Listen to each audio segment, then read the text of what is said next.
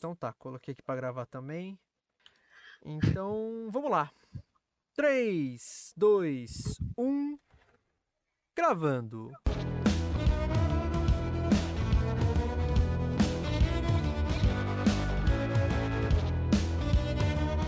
Versão brasileira Dubla Cast.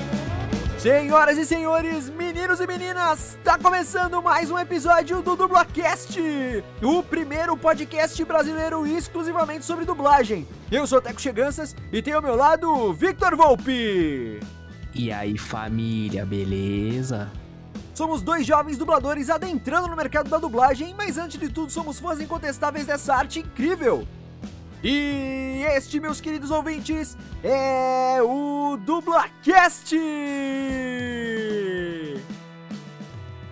As animações japonesas são extremamente populares no Brasil e com certeza a dublagem tem papel fundamental nesse sucesso. No episódio de hoje do Dublacast, nós vamos falar sobre dublagem de animes. E para isso teremos a presença de dois convidados especiais, Jack Saitama e Gap, do podcast Pano para Mangá.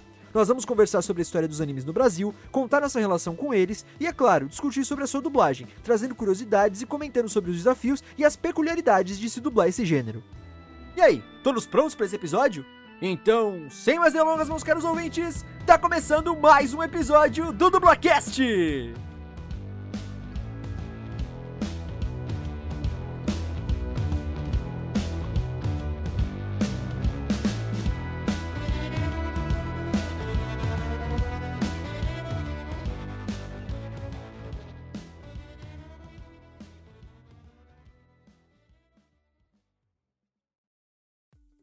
Muito bom dia, boa tarde, boa noite, dependendo do horário que você está escutando esse episódio. Tá começando o episódio 84 do Dublacast. Hoje temos a presença de dois convidados especialíssimos para falarmos sobre dublagem de um dos gêneros mais populares do Brasil, que são os nossos queridos animes. Mas antes, Victor Volpe, como é que você tá, cara? Fala, meu picudo, beleza, mano? Tô bem, tô bem, mano. Estamos sobrevivendo aí mais uma semana, né, cara? Surviving, bro, surviving. É, é isso aí. Então vamos lá para os nossos recadinhos clássicos, sem enrolação. Redes sociais, vocês já sabem, arroba Dublacast no Twitter e no Instagram. Comentem, compartilhem, curtam, mandem feedbacks pra gente, sigam a gente, né, principalmente, por favor. É... Follow us, please. É, interajam conosco. E batemos 2 mil seguidores no Instagram, hein, Tequinho? Vale verdade, ressaltar aí, velho. Verdade. Agradecer a tropinha, mano. Obrigadão mesmo, de coração, vocês são foda. 2 mil seguidores no Instagram. E, mano, por infinito e além aí, obrigado. E vamos lá, ó. Também mandem e-mails para contato.dublacast.gmail.com. Se vocês quiserem mandar alguma, alguma crítica, alguma sugestão, mais longa, alguma coisa que vocês não querem mandar por rede social, mandem lá pra gente, a gente sempre tá lendo e sempre tá respondendo os e-mails. Também recomendem o Dublacast pros seus amigos e familiares que se interessam ou não se interessam por dublagem, porque vai que eles comecem a se interessar depois de escutar um episódio aqui do programa. E não esqueçam da nossa campanha do Padrim, www.padrim.com.br barra dublacast. Nós temos cinco categorias de apoio, com valores diferentes e cada uma com recompensas também. Então vocês ajudam a gente com um valor que vocês escolham lá mensalmente e aí a gente também, em troca, oferece recompensas para vocês. Então a gente é, cita o nome de vocês aqui no, nos episódios, a gente também tem um grupo de WhatsApp que vocês podem entrar para conversar diretamente conosco, dar ideias, feedbacks, sugestões, enfim, críticas para gente. Também enviamos previews, eh, previews para vocês dos episódios. Então, a arte de capa do episódio a gente manda para vocês dois dias antes do episódio ao ar. É, a, a, descrição do episódio também em texto a gente manda. Então, por favor, nos apoiem lá no Padrim. E uma das recompensas, como eu disse, é citar o nome dos nossos padrinhos, das nossas madrinhas aqui no Dublacast. Então, muito obrigado, Bruna Laurino, Luciene Cheganças e Juan Douglas, pelo apoio de vocês. Ele é fundamental pra gente. É isso aí, rapaziada. Também não se esqueçam de seguir a nossa produtorazinha no Instagram, a Mythical Lab, arroba Mythical Underline Lab, e deem todo aquele apoio aqueles que eles estão sempre ajudando a gente e tal. É, para quem quiser também tem essa curiosidade de dublagem, de voz original e tal, eles estão fazendo um casting pro Sampa Rio pra segunda temporada. Então, se você quer entrar nesse meio, se desenvolver mais, manda lá no e-mail deles, é mythicallab.contato.gmail.com e eles estão e... aceitando atores e não atores também ou só atores, cara? Sim. Qualquer um, cara. Só que, claro que os não atores não vão ter tanta relevância no projeto, né? Pega pra, tipo, um, um soldado 1, um soldado 3 uma pontinha e a... ali, né? É, uma pontinha só pra, tipo, pro cara, se ele quer realmente estar tá interessado, pra dar aquela força para ele, tá ligado? Pra, tipo, trabalhar o cara, se ele gostar, ele pode se desenvolver, tá ligado? Bacana, bacana. E é isso. E o lembrando também que o Dublacast está disponível no Spotify, no Deezer, no iTunes, no Encor.fm, no Castbox, no Deezer e em diversos agregadores de podcast. Você falou Deezer duas vezes? Falei? Você falou É pra reforçar, é pra reforçar. E você não falou Stitcher, acho que você confundiu. Eu esqueço do Stitcher, é. mano. Você falou Deezer é. duas vezes e Stitcher você confundiu. é isso, mano. Deixa essa parte aí. Beleza, então. E aquele último recadinho, vocês já sabem, ainda estamos vivendo a pandemia do coronavírus aqui no Brasil, do Covid-19. Então, por favor, mantenham as medidas de precaução a esse vírus. Fiquem em casa se vocês puderem. Se vocês tiverem que sair, precisar sair, saiam sempre de máscara. É, usem sempre álcool em gel, evitem aglomeração. Uh, que mais? Uh, higienizem seus objetos pessoais quando chegar em casa, com álcool em gel, tudo mais. É, enfim, gente, a situação está complicada, as UTIs ainda estão lotadas, está faltando oxigênio, está faltando insumo pelo Brasil todo.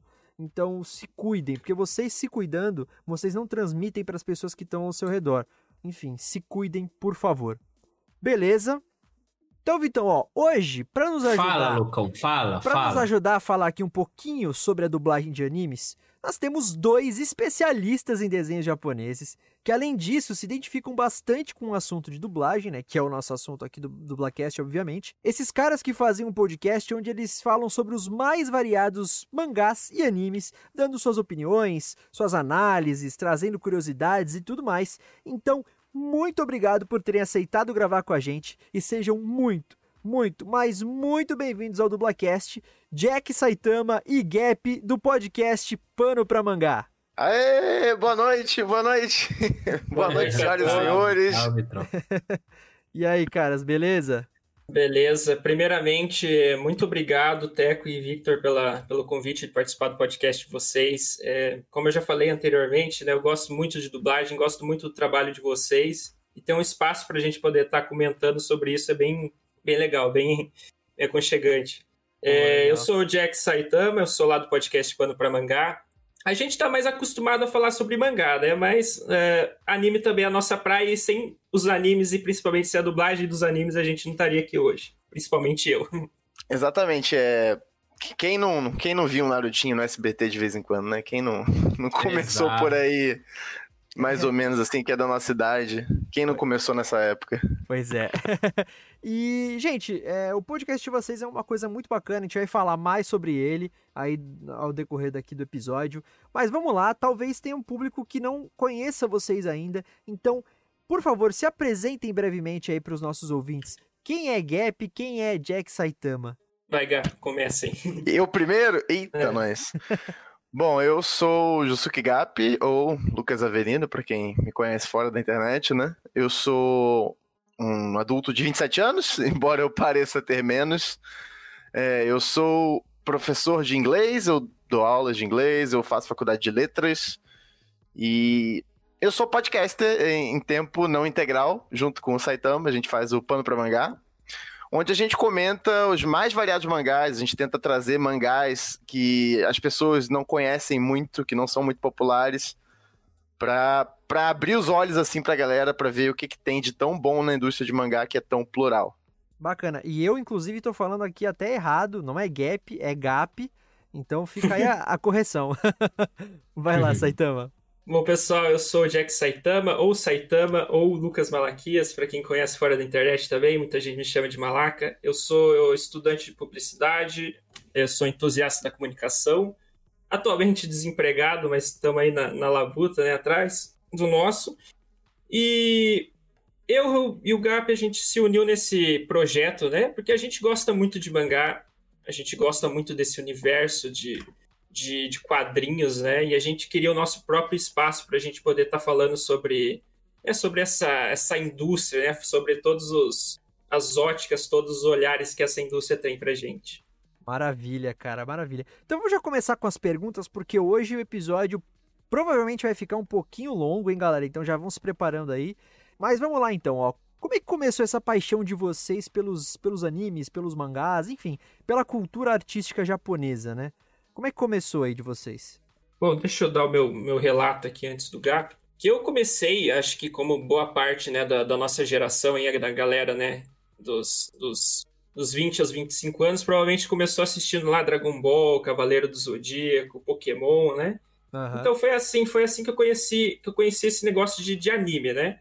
Eu gostava muito de Dragon Ball, Dragon Ball Z, eu era fanzaço pra caramba, gostava de Pokémon, gostava de ver, ah, gostava de praticamente tudo que era anime que passava na televisão brasileira, né?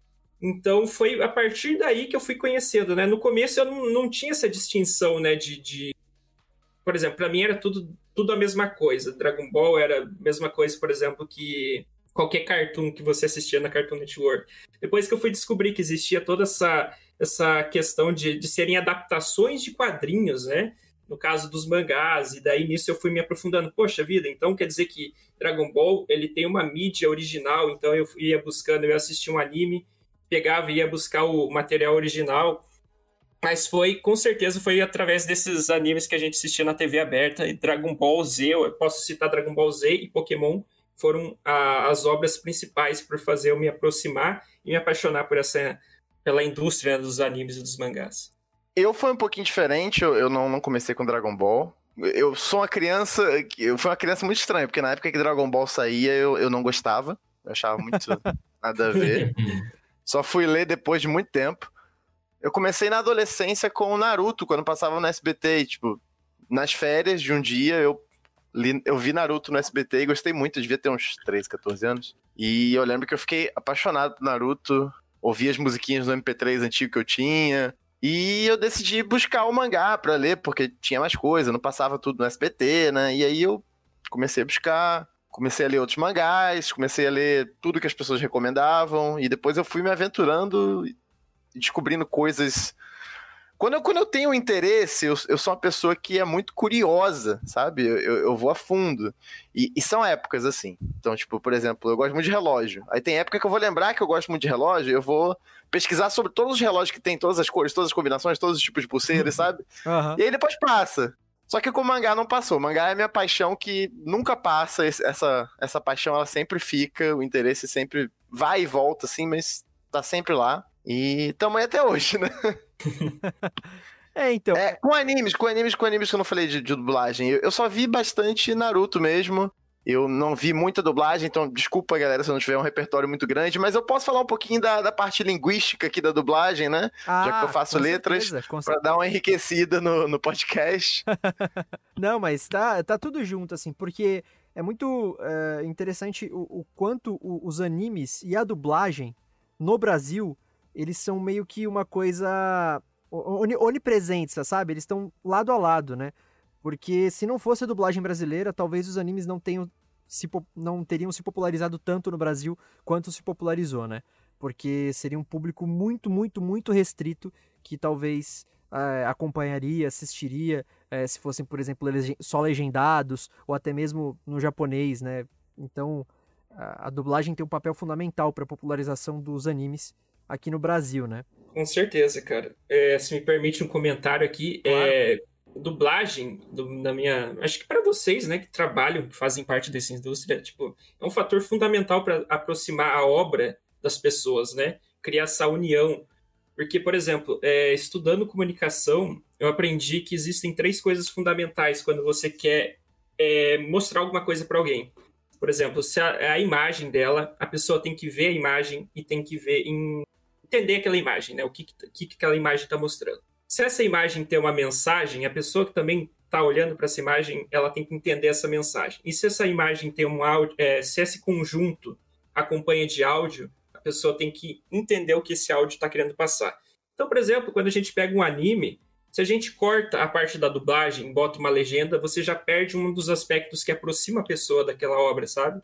Então, dublagem, para mim, pelo menos na minha perspectiva, é sim um, um fator essencial para aproximar e para fazer com que as pessoas né, tenham essa, essa ligação especial com essas obras. Sim, sim. e falando assim, né? Vocês falaram um pouquinho aí como é que vocês começaram a gostar de anime, de mangá. E eu contando agora, o Victor também já vai falar um pouquinho qual que é a relação dele com anime, com mangá, pro pessoal saber. Mas assim, é, eu vou usar um termo otaku, mas é que hoje em dia ele tá muito pejorativo, né? As pessoas, Com certeza. é, as pessoas usam pejorativamente. Mas vamos lá, eu vou usar o termo otaku como se ele fosse um termo é, que não tivesse esse, esse sentido pejorativo. Você vai ser cancelado pelos otaku, mano. Não, não, não, não. Mas eu tô falando justamente ao contrário, Vitão. Porque, tipo assim, Não. eu, eu não me considero otaku, porque eu acho que o otaku é uma pessoa que, cara, entende da parada, sabe? Que ama. É que nem a gente com dublagem, sabe, Vitão? Hum. A gente gosta. Mas é otaku da dublagem. É, o Mais ou taco de menos- dublagem. mais ou É menos isso. exatamente essa que tem a conotação lá no, no Japão de otaku, né? Uma pessoa que é aficionada por alguma coisa. Tanto que você vê otaku de trem. Existe isso. Então, Você jogar lá no, no YouTube, você vai ver os otakus de trem andando de trem. exatamente. Otaku de trem, velho. É, porque a palavra otaku, a, a, a, a tradução é essa mesmo que você falou, né? Aficionado, não é isso? Isso. Então. É alguma aham, fã demais, né? A pessoa que gosta muito. Aham. Então, e eu não me considero um otaku com animes e mangás, enfim. Porque assim, eu, eu, eu não. Cara, tem muita coisa clássica que eu nunca assisti, nunca li, sabe? Tipo, sei lá, vou falar os mais clássicos, vocês vão falar, nossa, que criminoso. Mas, mas tipo assim, ó, eu nunca, sei lá, consumi Yu Yu Hakusho, é, é, sei lá, Cavaleiros do Zodíaco, é, essas coisas todas assim, eu nunca, nunca assisti, nunca li, então não me considero. Mas eu sou um cara que eu gosto muito de mangá, eu leio bastante, tenho minhas coleções aqui, animes também consumo bastante. é, então eu curto muito esse mundo, assim, da cultura japonesa no geral, e principalmente nessas mídias, né, de animação e tal. E caramba, eu comecei também que nem vocês, assim, a gente é da mesma faixa etária, então comecei lá com Pokémon na Eliana, Isso, É. comecei na TV Globinho, embora não assistisse muito, mas eu até curtia Dragon Ball na TV Globinho. Aí tem os, aqueles que passaram na TV Globinho, né? Medabots, Beyblade, Digimon. Isso. Ih, Uhum. Metabots vai acordar o, vai acordar o Saitama aí. É, Yu-Gi-Oh! Metabot. Digimon, Tinha. Pokémon. é. Tinha Band Kids também, cara. Band Kids que passava à tarde. Tinha, era apresentado pela Akira e tal. E tinha uns animes que passavam. Passava, passou Dragon Ball também, uma época. E tinha uns animes mais, mais desconhecidos que passavam junto. Mas o, a- o, o principal mesmo era o Dragon Ball Z que passava. Caraca, eu não peguei essa Band Kids, cara. Não lembro, não tenho essa referência, não. É. Mas, mas assim, consumi bastante esses mais assim, e depois de velho também, já aí comecei, eu tenho um grande amigo meu, um dos meus melhores amigos de infância, eu chamo ele carinhosamente de Pingo, mas o nome dele é Matheus Donizete, inclusive escuta a gente aqui também, beijão pro Pingo. Ele me introduziu ali na, na adolescência, nesse mundo dos mangás e dos animes, é, então eu consumi bastante coisa por, por indicação dele, referência dele, né? E aí foi ali mais ou menos na adolescência, com 13, 14 anos, que eu comecei a entender. Ah, animes são é, animações japonesas, né? Que, que são japoneses que fazem tal. Tem um estilo peculiar ali de, de desenho e tudo mais. Mas faltou você, Vitão. E aí, qual que é a tua relação com anime e mangá aí?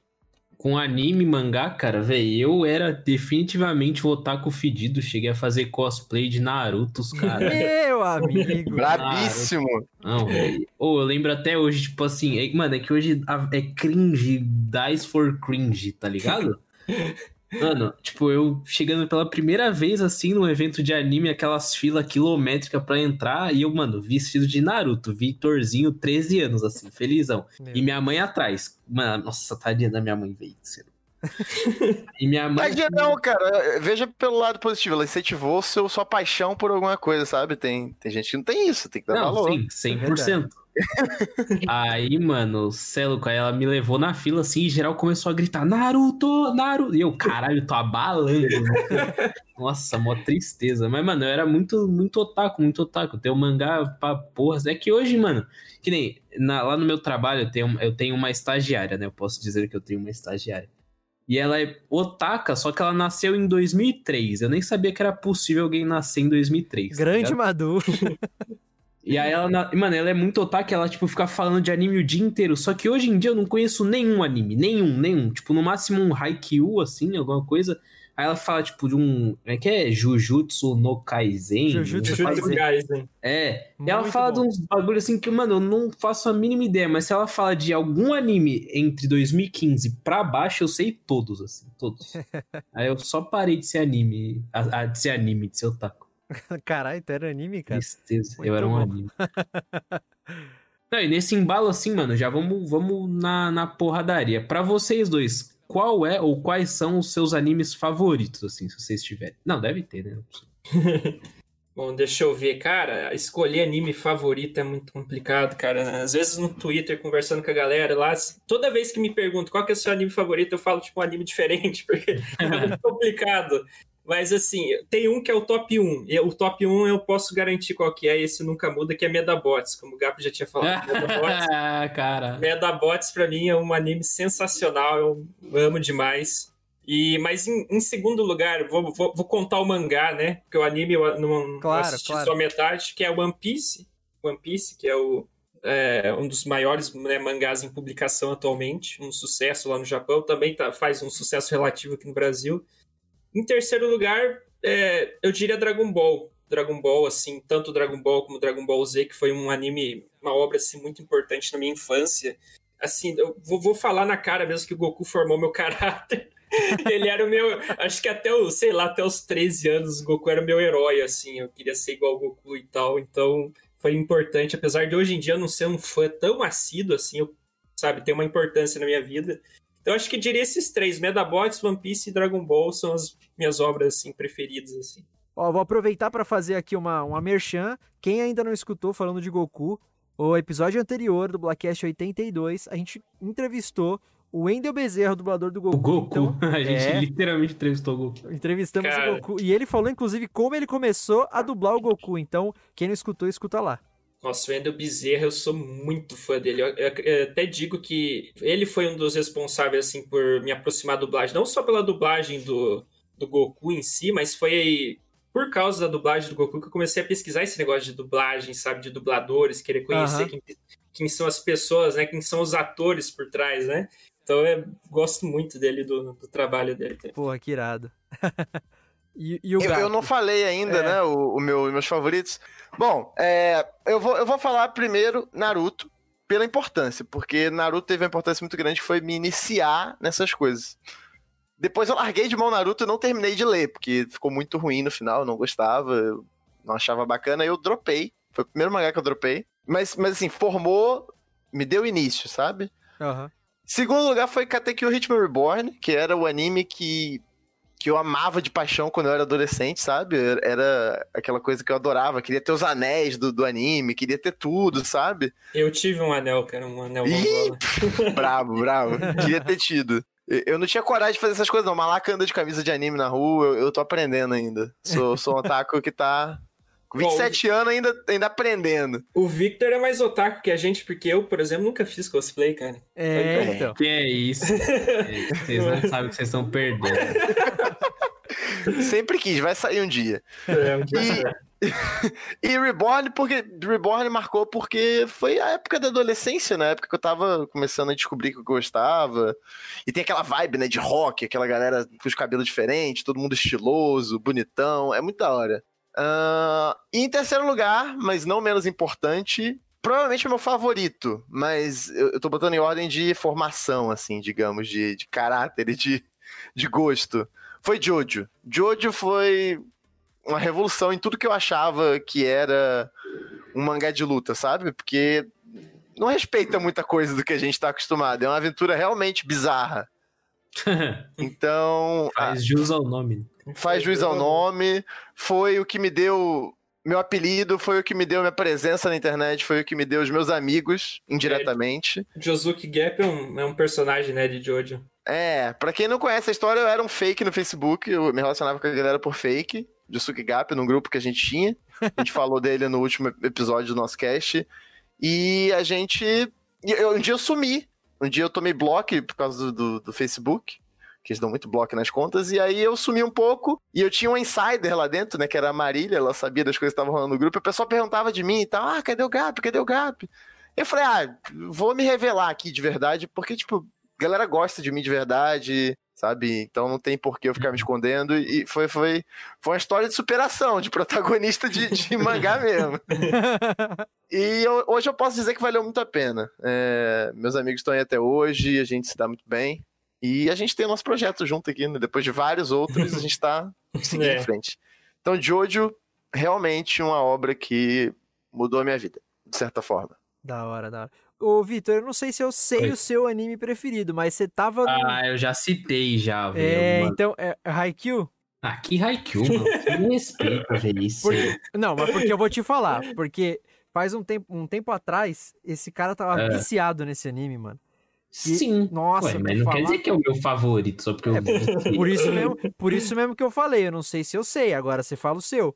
Não. Aliás, eu prefiro. Nossa, mano a galera vai me matar. Eu terminei Haikyuu assim, terminei não, né? Porque ainda tem que terminar uns bagulho. Mas, hoje eu posso falar que eu prefiro Kuroko no Basket, assim, do que Haikyuu. É mesmo? E, mas o teu preferido mesmo, qual que é? Meu preferido, top 1, assim, by far é Stains Gate. Nossa, Stains Gate é muito bom, cara. É um é dos meus animes bom. preferidos também. Muito bom. Ele é meu top 1, assim. Eu não tenho top 2, 3. Tem alguns que eu gosto mais, os que eu gosto mesmo. Tipo, o próprio Boku no, Boku no Hero não. O Kuroko no Basket. Bakuman eu gosto também, que é um, o Teco gosta pra caramba também. Death Note, Sword Art já foi por muito tempo meu top 1, mas aí ele foi caindo durante as temporadas e aí eu fui parando de gostar. Mas é isso. Ah, da hora. Acabou. É, Fim. como o Vitor falou aí, é, acho que o meu apesar é muito engraçado, né? Apesar de tipo assim, eu ser viciado em Pokémon, mas eu, eu sou viciado na franquia Pokémon, não só no anime.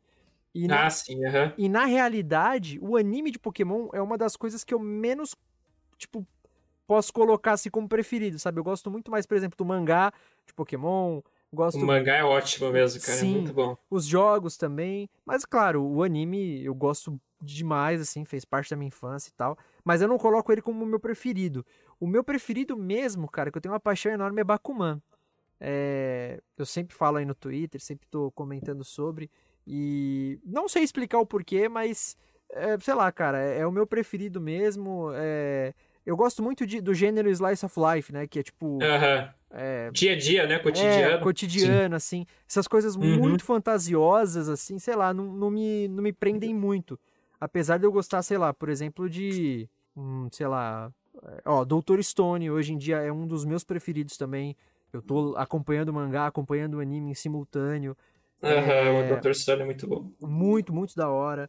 É, Boku no Hero Academia também eu gosto é, demais, assim. que mais também que eu curto bastante? Uh... Fire Force você não tava vendo? Tava vendo, foi até. Eu cheguei a te perguntar sobre. Mas eu parei, eu parei, cara. Eu parei de assistir. É. É, dei uma abandonada. Mas confesso que tem muita coisa ainda que eu preciso retomar, porque eu dei uma, uma certa relaxada aí. Tem um, um, um, anime que eu gosto muito também, que com certeza é um dos meus favoritos, mas infelizmente ele só teve duas temporadas, que foi o... Ah, o nome ocidental dele é Blue Exorcist. É... Ah, o No Exorcist. Ah, o, ah, o No Exorcist. É, Isso. Cara, eu acho muito foda esse anime. É, eu li o mangá também, e só que eu só tenho as primeiras...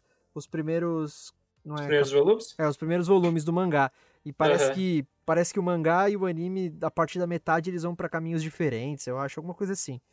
Ah, então, então eu preciso ler o resto do mangá, assim, mas o anime com certeza é um dos meus preferidos. Uhum. Ah, e tem muitas outras coisinhas que eu gosto bastante também, né, que, que não são preferidos, mas, tipo assim, o, o, o Shingeki no Kyojin, eu gosto bastante. É, esse, esse acabou recentemente, o mangá saiu o último capítulo aí, deu o que falar, hein? Sim. Ah, saiu o último capítulo? Saiu, saiu o último, aham. Uhum. É, o anime, aí? o anime... Spoiler aí, cara, eu quero saber. Não, spoiler não. não pode. O, o, anime entrou em hiato, né? A última temporada eles exibiram metade, e aí a outra, a outra metade só vai exibir, que é a final mesmo, só é. exibir, acho que em 2022, não é isso? Isso, aham. Uhum. Então. Era, eles já tinham, achei engraçado, né? Eles anunciaram com a, a última temporada, né? Daí agora vai sair a última temporada de verdade. É, não, é que eles dividiram em dois, né? Ah, sim, aham. Uhum. Tipo, a primeira parte da season final e a segunda parte uhum. depois.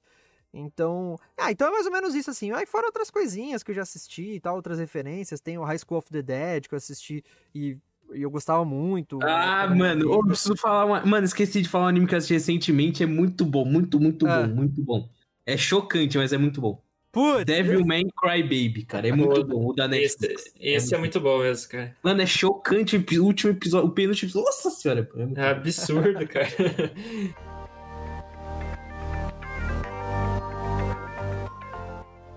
Bom, é isso, rapaziada. Vamos falar agora um pouco do, do podcast de vocês, né? O Pano pra Mangá. Como que surgiu a ideia de criar esse podcast, cara? Fala pra gente. Bom, eu e o Gap, a gente sempre, sempre teve vontade de, de ter alguma coisa junto, né? É, é aquela coisa, né? Ah, a gente gosta de alguma coisa em comum, né? Vamos, vamos se reunir para fazer, sei lá, um blog, um site, alguma coisa.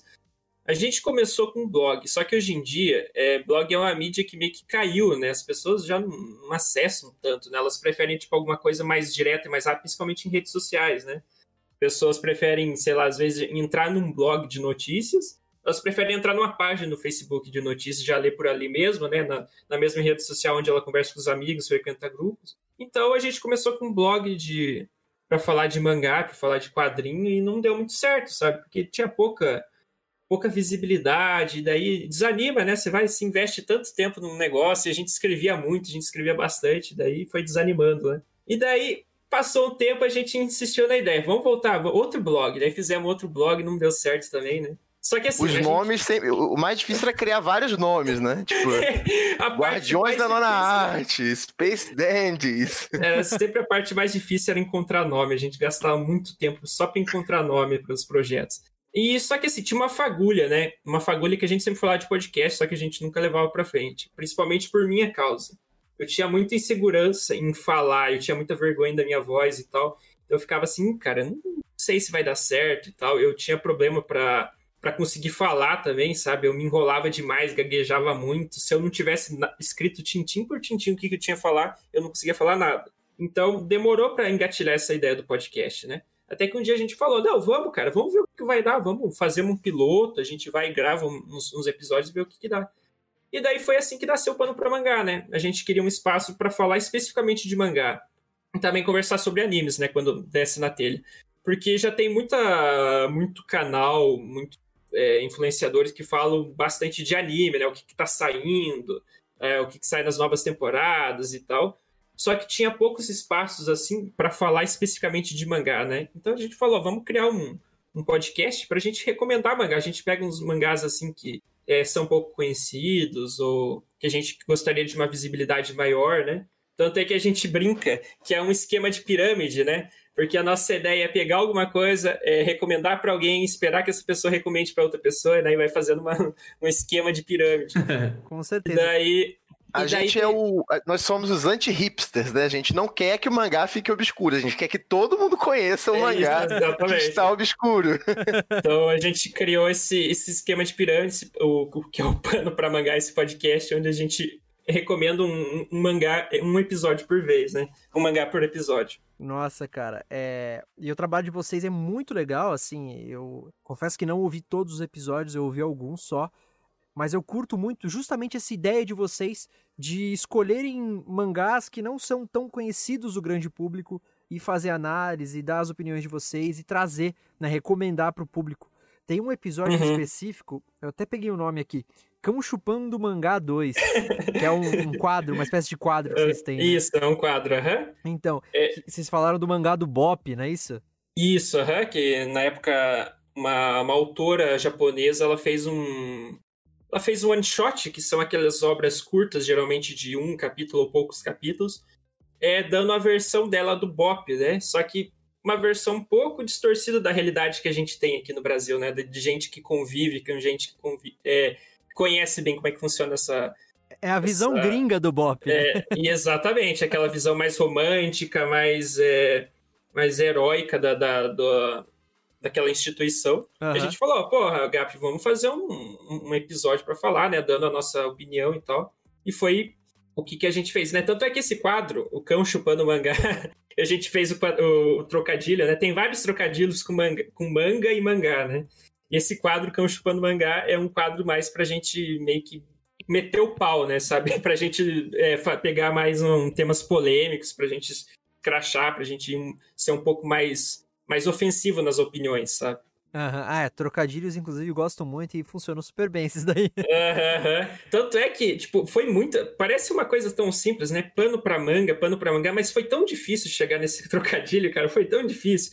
Que gente- nosso podcast passou por, sei lá, uns, uns 200 nomes diferentes até a gente chegar nesse pano pra manga. Cara, eu vou te falar, eu eu que propus o nome do Dublacast, né, pro Vitor, Aham. o Vitor e pra Brenda, né, que part- participava com a gente na primeira temporada. Só que eu sou horrível pra nome, eu também sou péssimo pra nome, e eu falei assim, cara, Dublacast, eu simplesmente peguei a palavra dublagem e podcast e juntei as palavras, né? Só que pra mim ficou uma bosta, porque eu falei, mano, é muito óbvio isso daí, porque tem o Nerdcast, aí tem o Aham. cast, não sei o que, cast. Falei, pô, dublacast, que nome simples. Falei assim, ó, gente, é, pro Vitor e pra Brenda. Falei, eu eu vou ler um nome aqui, não sei se ficou muito legal tal, mas é, vocês proponham nomes aí também. Eu gostei, de, eu coloquei dublacast. Aí eles, não, não, ficou da hora, ficou da hora, não sei o que. E aí ficou, tipo, ah, tá bom, dublacast. E hoje em dia eu gosto muito do nome, mas assim, quando, Aham. eu, quando eu bolei assim, eu falei, nossa, nome meio simples, né? Tipo, meio.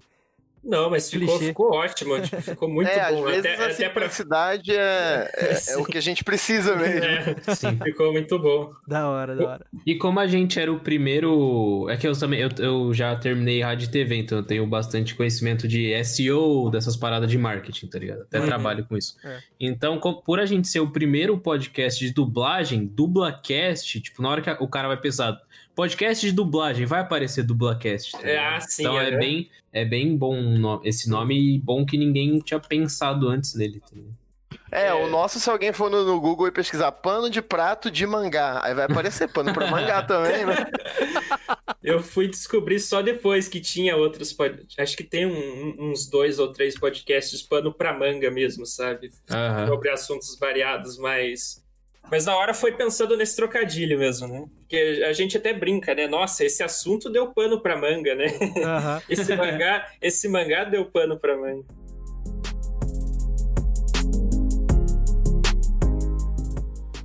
Agora eu vim uma, com uma pergunta pra vocês. Vocês sabem qual foi o primeiro anime a ser exibido aqui no Brasil? Cara, É quiz? Eita, nós. Cara, eu não, não sei, pior que eu não faço ideia, cara. É pra introduzir meio Vamos que pro chutar. próximo assunto aí. Foi Churato. Não sei. Então, cara. Acertei? Não, então, é porque na verdade o primeiro anime a ser exibido no Brasil, ele não é bem uma. Ele não tem bem um, um primeiro, assim, sabe? Tipo, ele não tem uma. Uhum. é, um consenso, assim. Mas teve uma época ali que, que vieram a- alguns animes, né? E o que mais se popularizou primeiro, assim, foi o. O National Kid, né? Que é um anime ali da década de 60. É, sei lá, pouquíssima gente deve conhecer. Vocês conhecem esse anime, National Kid? Hum, Eu conheço só de nome, mas nunca cheguei a assistir. Conheço, achei que era um tokusatsu, que é aqueles, aqueles shows de, tipo, Power Rangers. Ele chegou a ter uma animação? Então, é que. Nossa, eu não sabia, que doida. Não, não, então, ele não era bem anime. Era um tokusatsu mesmo, mas assim, Uhum. eu digo é, dessa onda dos- do, do, das, do, do Japão e tal, começou. Porque aí Ah. depois. Porque aí depois, junto com ele, tipo, é, como eu tô te falando, não, não tem uma precisão exata do, do primeiro anime. Porque aí junto com ele vieram é, A Princesa e o Cavaleiro, Speed Racer, Super Dynamo, Zillion, uma, então uma série de, de animes, né? Veio tudo junto, né? É, é interessante isso, porque se você parar pra pensar, Speed Racer, minha família fala toda de Speed Racer, meu pai, minha, minha Aham. tia, meus, meus tios. Só que ninguém sabe que era anime, eles achavam que era um desenho japo- americano também. Então, É. se você parar pra pensar, essa galera mais velha é tudo otaku também. Meus pais otakus. Exato. Meu pai consumia muito os famosos tokusatsus, né? Que eram Uhum. os, os Power Rangers japoneses, os Power Rangers japoneses, né? Vamos dizer assim, né? Esses heróis que morfavam e tal, tipo o Jaspion e tudo mais. E meu pai gosta muito. Mas então, porque os animes, na verdade, é aí fazendo um, um resumo do resumo, assim, da história dos animes, né? Como começaram os animes aqui no Brasil. É, eu tava lendo na internet, tipo, eles vieram pro Brasil na década de 60, justamente por isso que eles colocam como um marco aí esse National, National Kid, Kid, que apesar de ser um tokusatsu, né, dessa onda aí dos animes, eles vieram meio que para completar os quadros de programas de animação, é, programas infantis na televisão aberta do Brasil. Então, tipo, ah, faltava, ah, sei lá, falta 20 minutos ali, não temos um desenho para encaixar. O que, que a gente pode fazer? Ah, coloca aquele desenho japonês aí que, que veio para nós aí, veio por, veio por 10 reais uma coxinha, tá ligado? tipo, que era muito barato, não era nada popular, tipo, eram os primeiros, né? Então não tinha uma popularidade. E aí eles compravam por baixo custo, a dublagem também era muito de baixo custo. Então eles colocavam nesses programas, né? E aí, é... só que o tiro parou, é... saiu pela culatra, num, num, num sentido bom da palavra, né? Da expressão. Porque uhum. eles começaram a se popularizar e tomaram proporções gigantescas. Tanto que tem uma lei, uma lei aqui no Brasil, na época da ditadura militar, que o ministro da Defesa da ditadura militar aqui no Brasil, ele proibiu animes e tokusatsus é, de serem exibidos aqui no Brasil, porque, segundo ele, iam contra a moral e os bons costumes, é, mas assim, basicamente era uma coisa mais mascarada para aquela coisa do patriotismo extremista, sabe? Tipo assim, é, eles queriam muito que as produções brasileiras se ressaltassem as produções estrangeiras aqui no país. Mas era uma, uma questão política meio burra, né? Porque ao, ao invés de você dar incentivo para as produções nacionais crescerem, não, você proibia as produções estrangeiras. Era meio que isso, assim, né? Ah, sim. E tinha também muito preconceito é, com. Não, é, especificamente com produtos japoneses, né? Teve uma, uma época assim também, né? Cara, eu não sabia desse negócio da, da ditadura, achei muito interessante. Sim, sim, cara. E então, e apesar disso, claro, sem internet, sem muito, muita coisa de comunicação à distância e tal, já tinha, já criou-se um público do, das, das animações japoneses, né? Conquistou um espaço ali, mas não era nada comparado a hoje, que a gente tem eventos de, de animes gigantesco com 100 mil pessoas participando e tal. É, né? Então, Uhum. Uh, não era nesse nosso nível. Aí na década de 80, com a TV Manchete, foi que se popularizou mesmo, com, com esses animes mais clássicos que a gente conhece aí, Cavaleiros do Zodíaco, é, depois na década de 90, né, que eles vieram. É, o Dragon Ball e tudo mais. Então, é, aí que começou a se popularizar mesmo aqui e se concretizar os animes no Brasil. Foi mais ou menos isso, assim. Bem, a, eu não sou historiador nem especialista no assunto, então foi bem a grosso modo, então depois vocês pesquisem melhor na internet para mais curiosidades. Mas eu também achei muito interessante essa questão da, da ditadura, assim, dessa lei. Tinha acontecido mais ou menos essa mesma ideia, entre muitas aspas, na década de 30, uma lei que criou, se não era ditadura, né, no Brasil ainda, mas veio uma lei meio que para você é, popularizar a cultura e o idioma brasileiro que não é, é, era Getúlio, eu nem lembro naquela época, eu sempre confundo com o Juscelino. Mas algum presidente do Brasil, ele criou uma lei de que as produções exibidas aqui, as produções estrangeiras, tinham que ter que, que ser passadas para o nosso, pro nosso idioma. E foi assim que criou-se a dublagem no Brasil. Então também tem uma, uma relação aí, entre aspas, né? Mas uma coisa, um paralelo, né? Aham.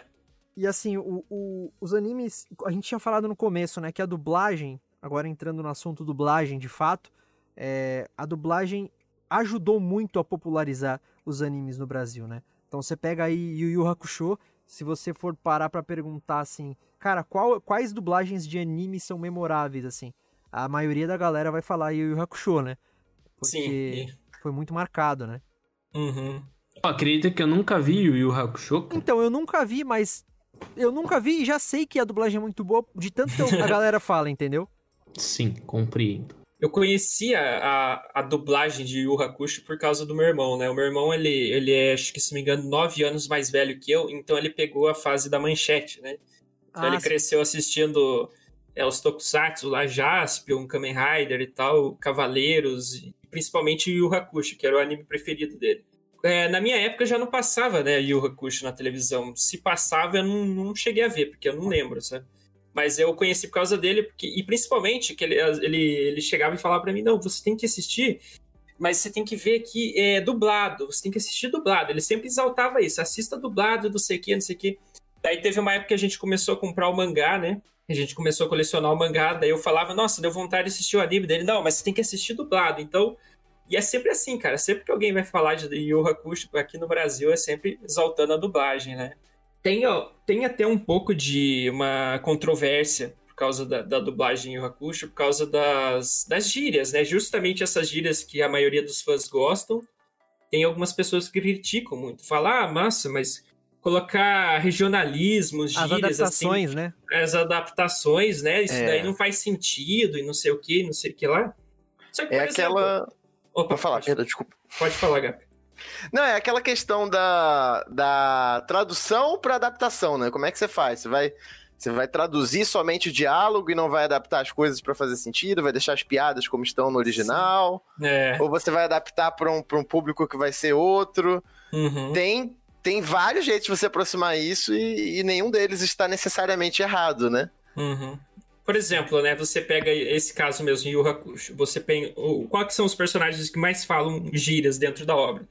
Que é o protagonista, o Urameshi, o Quabra, que é o amigo dele, e o Koema, que é o baixinho de chupeta na boca.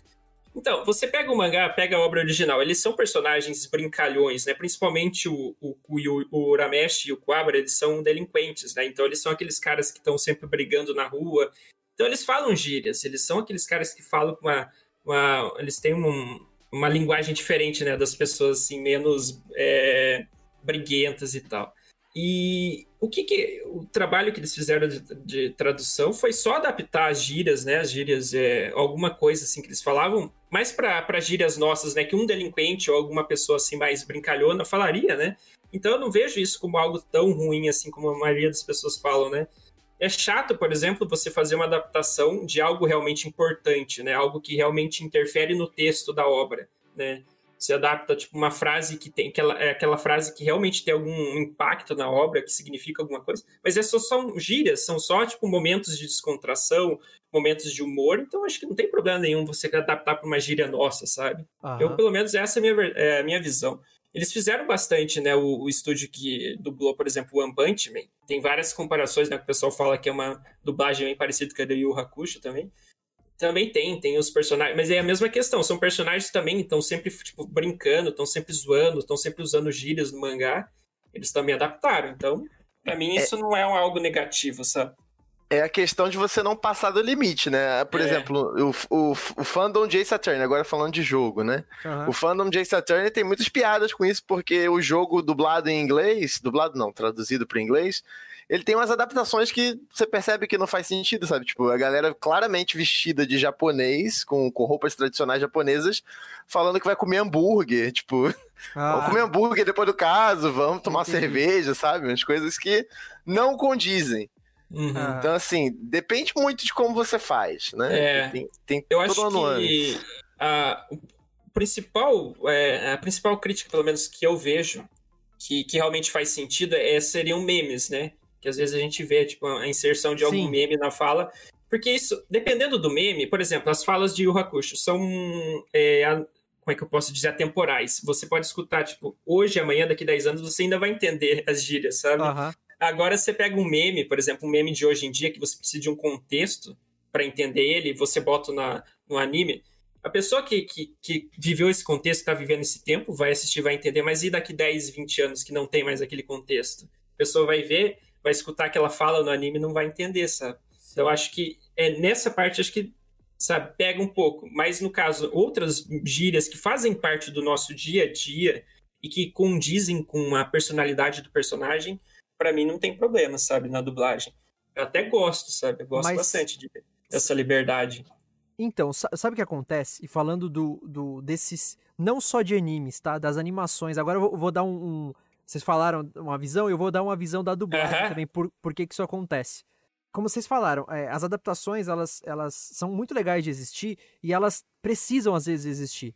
Né? Porque tem Sim. algumas palavras que, que... Agora eu não vou ter nenhum exemplo claro sobre isso, tá? Mas, tipo, tem alguma palavra que em japonês ela é uma palavra-chave, só que se a gente não traduzir ela, não adaptar para o português, é, fica sem sentido pra gente, porque ah, né, sim, a gente uhum. não conhece o japonês, né? Uhum.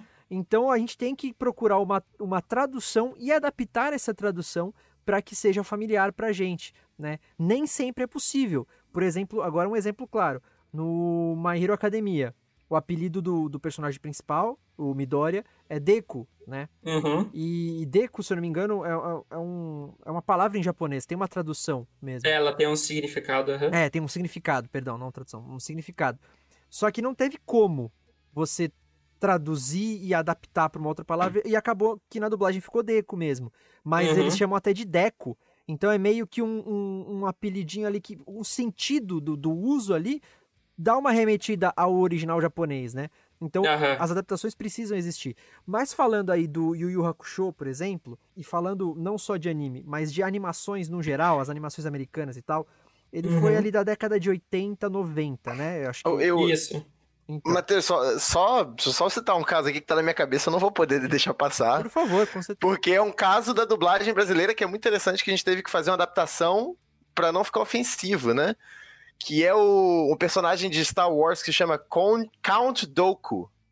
Só que se você traduz isso É, pro português, não fica muito bacana, né? É o caso do Deco, por exemplo, também. Tem gente que pode interpretar errado, né? Sim, exato. Então, traduziram o nome dele pra Conde Ducan, né? Pra não ficar. Então, é, é esse tipo de coisa que tem que rolar mesmo, porque senão não, não funciona. Exato. É. No My Hero Academia, por exemplo, o, o, o, o apelido do. Ah, agora eu não vou lembrar o que é dublado pelo Fábio Lucindo. Como é que é o nome? O Bakugou. Bakugou. É, o apelido dele é, é Kachan, né? E É aí, né? é, aqui no Brasil ficou Casinho, porque Kachan, o, Chan, né? O prefixo Chan É, é um diminutivo, não é isso? No é, japonês? isso, é Então. mais pra, pra criança e tal. É, e aí aqui no Brasil é, adaptaram pra Casinho, né? Então você vê, é uma adaptação necessária que dessa vez, dessa deu certo, né? Deu pra fazer. Deu. Mas então, mas voltando pra, pra dublagem lá do Yu Yu Hakusho, o porquê, principalmente, que foram, que, que tem essas adaptações e tudo mais. É, na década de 80 e 90, sempre quando passa um dublador aqui que já tem, que começou a carreira nessa época, ou que é dublador dessa época, eles sempre vão falar daquela história que, ai, quando a gente dublava junto, a gente dublava junto. Porque nessa época, pra quem não sabe ainda, não escutou, não, não, não, não conhece, é, a dublagem é, eram feitas. Os dubladores eles ficavam todos dentro do estúdio ao mesmo tempo. Né? Por conta da- das limitações tecnológicas da época e tal, é, acontecia, tipo, todas as vozes que estavam naquela cena da determinada produção, os dubladores estavam presentes ao mesmo tempo no estúdio. Então tinha uma questão que o improviso era muito presente é, nas dublagens de antigamente. E por que que especificamente em desenhos animados? Porque geralmente é uma coisa mais caricata, uma coisa que puxa mais pra comédia, por serem, entre aspas, uhum. é, voltados para o público infantil, né, entre muitas aspas e tal. É, então isso permitia muito o improviso, né? E por ter esse contato de dublador, olho, olho no olho, talvez, sei lá, quem não é ator, quem não é artista, não digo nem dublador, mas quem não é ator talvez não entenda exatamente o que eu quero dizer. Mas quando você tá interpretando com outra pessoa, olho no olho, ao vivo, assim, está sentindo a respiração, como ela tá fazendo e tal, é outra parada. Então o improviso ele vinha muito nessas dublagens. Então, por isso que Yu Yu Hakusho, que foi um anime dessa época, década de 90, aí por aí, é, tem esse, esse nível de adaptação, porque os caras improvisavam em cena. Sabe? Muitas Aham. vezes. te- ó, aquele, aquela animação clássica das Tartarugas Ninja, que é também dessa época, ah, a gente até citou em um outro episódio, né, gente falou rapidamente sobre ela, eu acho. Não lembro, Ah, cara. não, Você foi- sabe que eu sou perdido nesse É, não, a gente, a gente falou com, com o dublador, algum dublador que. Um- ah, não, do Juan Douglas. Foi no episódio do Juan Douglas. Que a gente falou sobre. Fez um quiz lá com ele. E a gente. Uma das perguntas era sobre essa animação. É, Pode crer. a dublagem dessa animação, ela também é, é muito querida pelos fãs, porque era uma coisa muito louca, assim, eram referências brasileiras que os caras colocavam e tal, né, Uhum. improvisavam e tudo mais, justamente pelo mesmo motivo, porque era ao, ao vivo, é, eles estavam juntos ali, e muitas vezes saía até do, do contexto do desenho. Eu tava vendo uma entrevista ontem de um dublador, que eu já, já pego o nome dele, que eu acabei de esquecer, acabei de esquecer mas ele, ele tava falando, ele dublou um, desenho que chamava Denver o Dinossauro. Que era tipo. Uhum. Nossa. Vocês lembram desse desenho? Era tipo Eu lembro, um eu Scooby-Doo, lembro né? vaga- vagamente, aham. É, Era tipo um Scooby-Doo, só que o Scooby-Doo era um dinossauro. e, e ele falou, cara. Era da Hanna-Barbera? Eu acho que era, cara, porque era o, o mesmo estilo de animação da Hanna-Barbera. É que eles lançaram muitos iguais, né? Tu- Tubarão. essas- Isso, exatamente, exatamente. E, e ele falou, cara, às vezes a gente improvisava tanto e às vezes saía, dependendo do diretor, dependendo da produção, claro, a gente saía tanto do roteiro que às vezes, sei lá, o personagem ele colocava a mão na cabeça e falava, nossa, precisamos é, correr atrás daquele bandido que está fugindo. A gente, sei lá, no improviso, na zoeira ali, a gente metia um, nossa, que dor de cabeça, precisamos ir na farmácia comprar um remédio. Sabe? Então era. É, Como assim, mano? ele, ele falou, cara, é, é- Caraca, como é que. Ah, Oberdan Jr. Oberdan Jr., o, o dublador que eu, tava, que eu tava assistindo o vídeo dele no versão dublada. E ele tava falando isso. Que a- às vezes até fugia do roteiro, assim, se o desenho permitisse, claro, né? Se fosse uma coisa muito caricata e tal. Então, muito da, da dublagem magnífica do Yu Hakusho é, é por causa disso. É por causa dessa cultura que tinha das, das dublagens de desenho, eh, de improviso, dessa coisa de brincadeira. Claro, uma brincadeira profissional, sério, eles já Aham. levavam como trabalho, mas eu digo assim, é- é esse, esse clima que se instaurava assim nos estúdios e tal. E também porque não tinha, naquela época, não tinha uma coisa dos fãs. É, é, A, in- a internet veio para trazer muita coisa boa, mas muita coisa ruim também. Ruim também. É, essa meio que fis- vou falar de uma maneira bem bem chula, tá? Mas tipo, essa fiscalização dos fãs de ficar em cima, ah, no, no original não é assim, então não tinha como saber naquela época. É. Então era uma coisa muito mais possível do que hoje em dia, né? Se hoje em dia a Uhum. gente sair uma vírgula do, do, do original, é capaz da, da galera matar a gente, né? Então, então isso permitia na época. Uhum. Mas, mas é, então, era essas duas coisas. Era a, a, a premi- a premissa do improviso por se dublar todo mundo junto, né? E, e também essa coisa da questão de precisamos adaptar para ficar mais dentro da realidade, que é um dos papéis, uma das premissas da dublagem, né? É, só, só mais um caso interessante aqui pra galera que não, não, não conhece muito de dublagem assim, de outros países, né? Nos Estados Unidos eles têm uma dublagem que é muito famosa de um anime chamado Ghost Stories, que se chama Gakko no Kaidan no japonês, School Ghost Stories, né? Histórias de fantasmas da escola, né? Uma parada assim. Nos Estados Unidos eles pegaram o anime, ele foi daqueles animes que eles compraram com a, com a empresa os direitos pra dublar algumas coisas e ele veio junto no pacote, saca? Aham. E eles dublaram, tipo, a dublagem mais louca possível. Eles fizeram coisa que não tem nada a ver com, com, com a história, sabe? Pegaram e dublaram de qualquer jeito. Então, assim, é, é um experimento muito bacana. Tipo, pegaram a história, mudaram completamente, dublaram do jeito que eles queriam e virou um sucesso cult, digamos assim, né? Uma coisa que tem gente que gosta muito até hoje, acha muito engraçado. Meu Deus. O- Não é, rolou nada disso aqui no Brasil ainda não, né? Alguma coisa do tipo, né? Antigamente, de, Aham. de mudar completamente a parada, assim. Pior Acho que que eu não, acho né? que não, não. Acho que nunca, nunca teve. É, então, Fica aí, é- muito é- interessante. Mas, é, olha, e Cavaleiros do Zodíaco, que é uma dublagem também muito memorável, muito querida pelos fãs, mas que não tem tanto essa questão de improvisos ou de, de Uhum. adaptações e tal, porque já é um anime um pouco mais sério, né? A história do anime não permitia, né?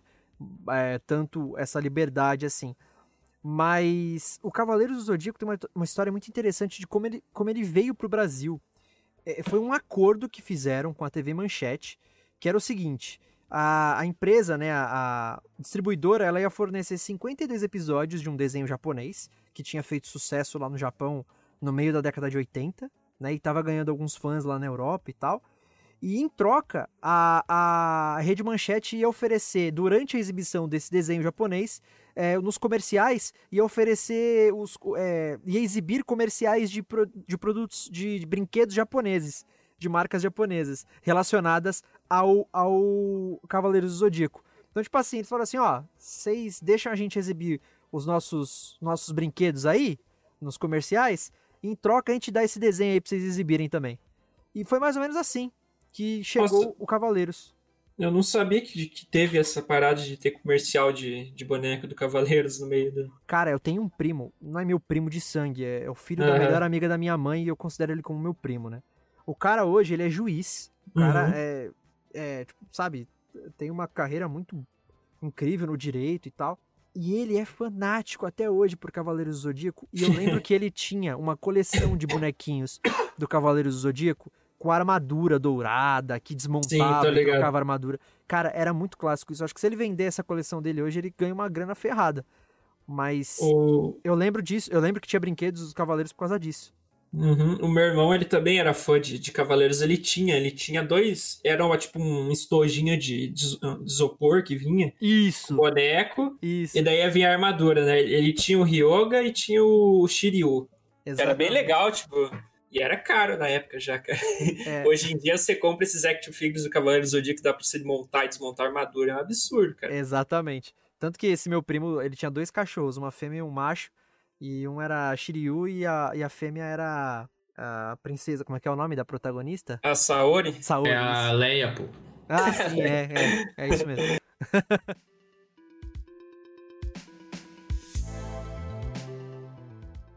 Mas agora já estamos falando sobre dublagem tem um tempo. Vocês já falaram um pouquinho, né? Qual é a relação de vocês? O Gap tem menos referência que o Saitama e tudo mais.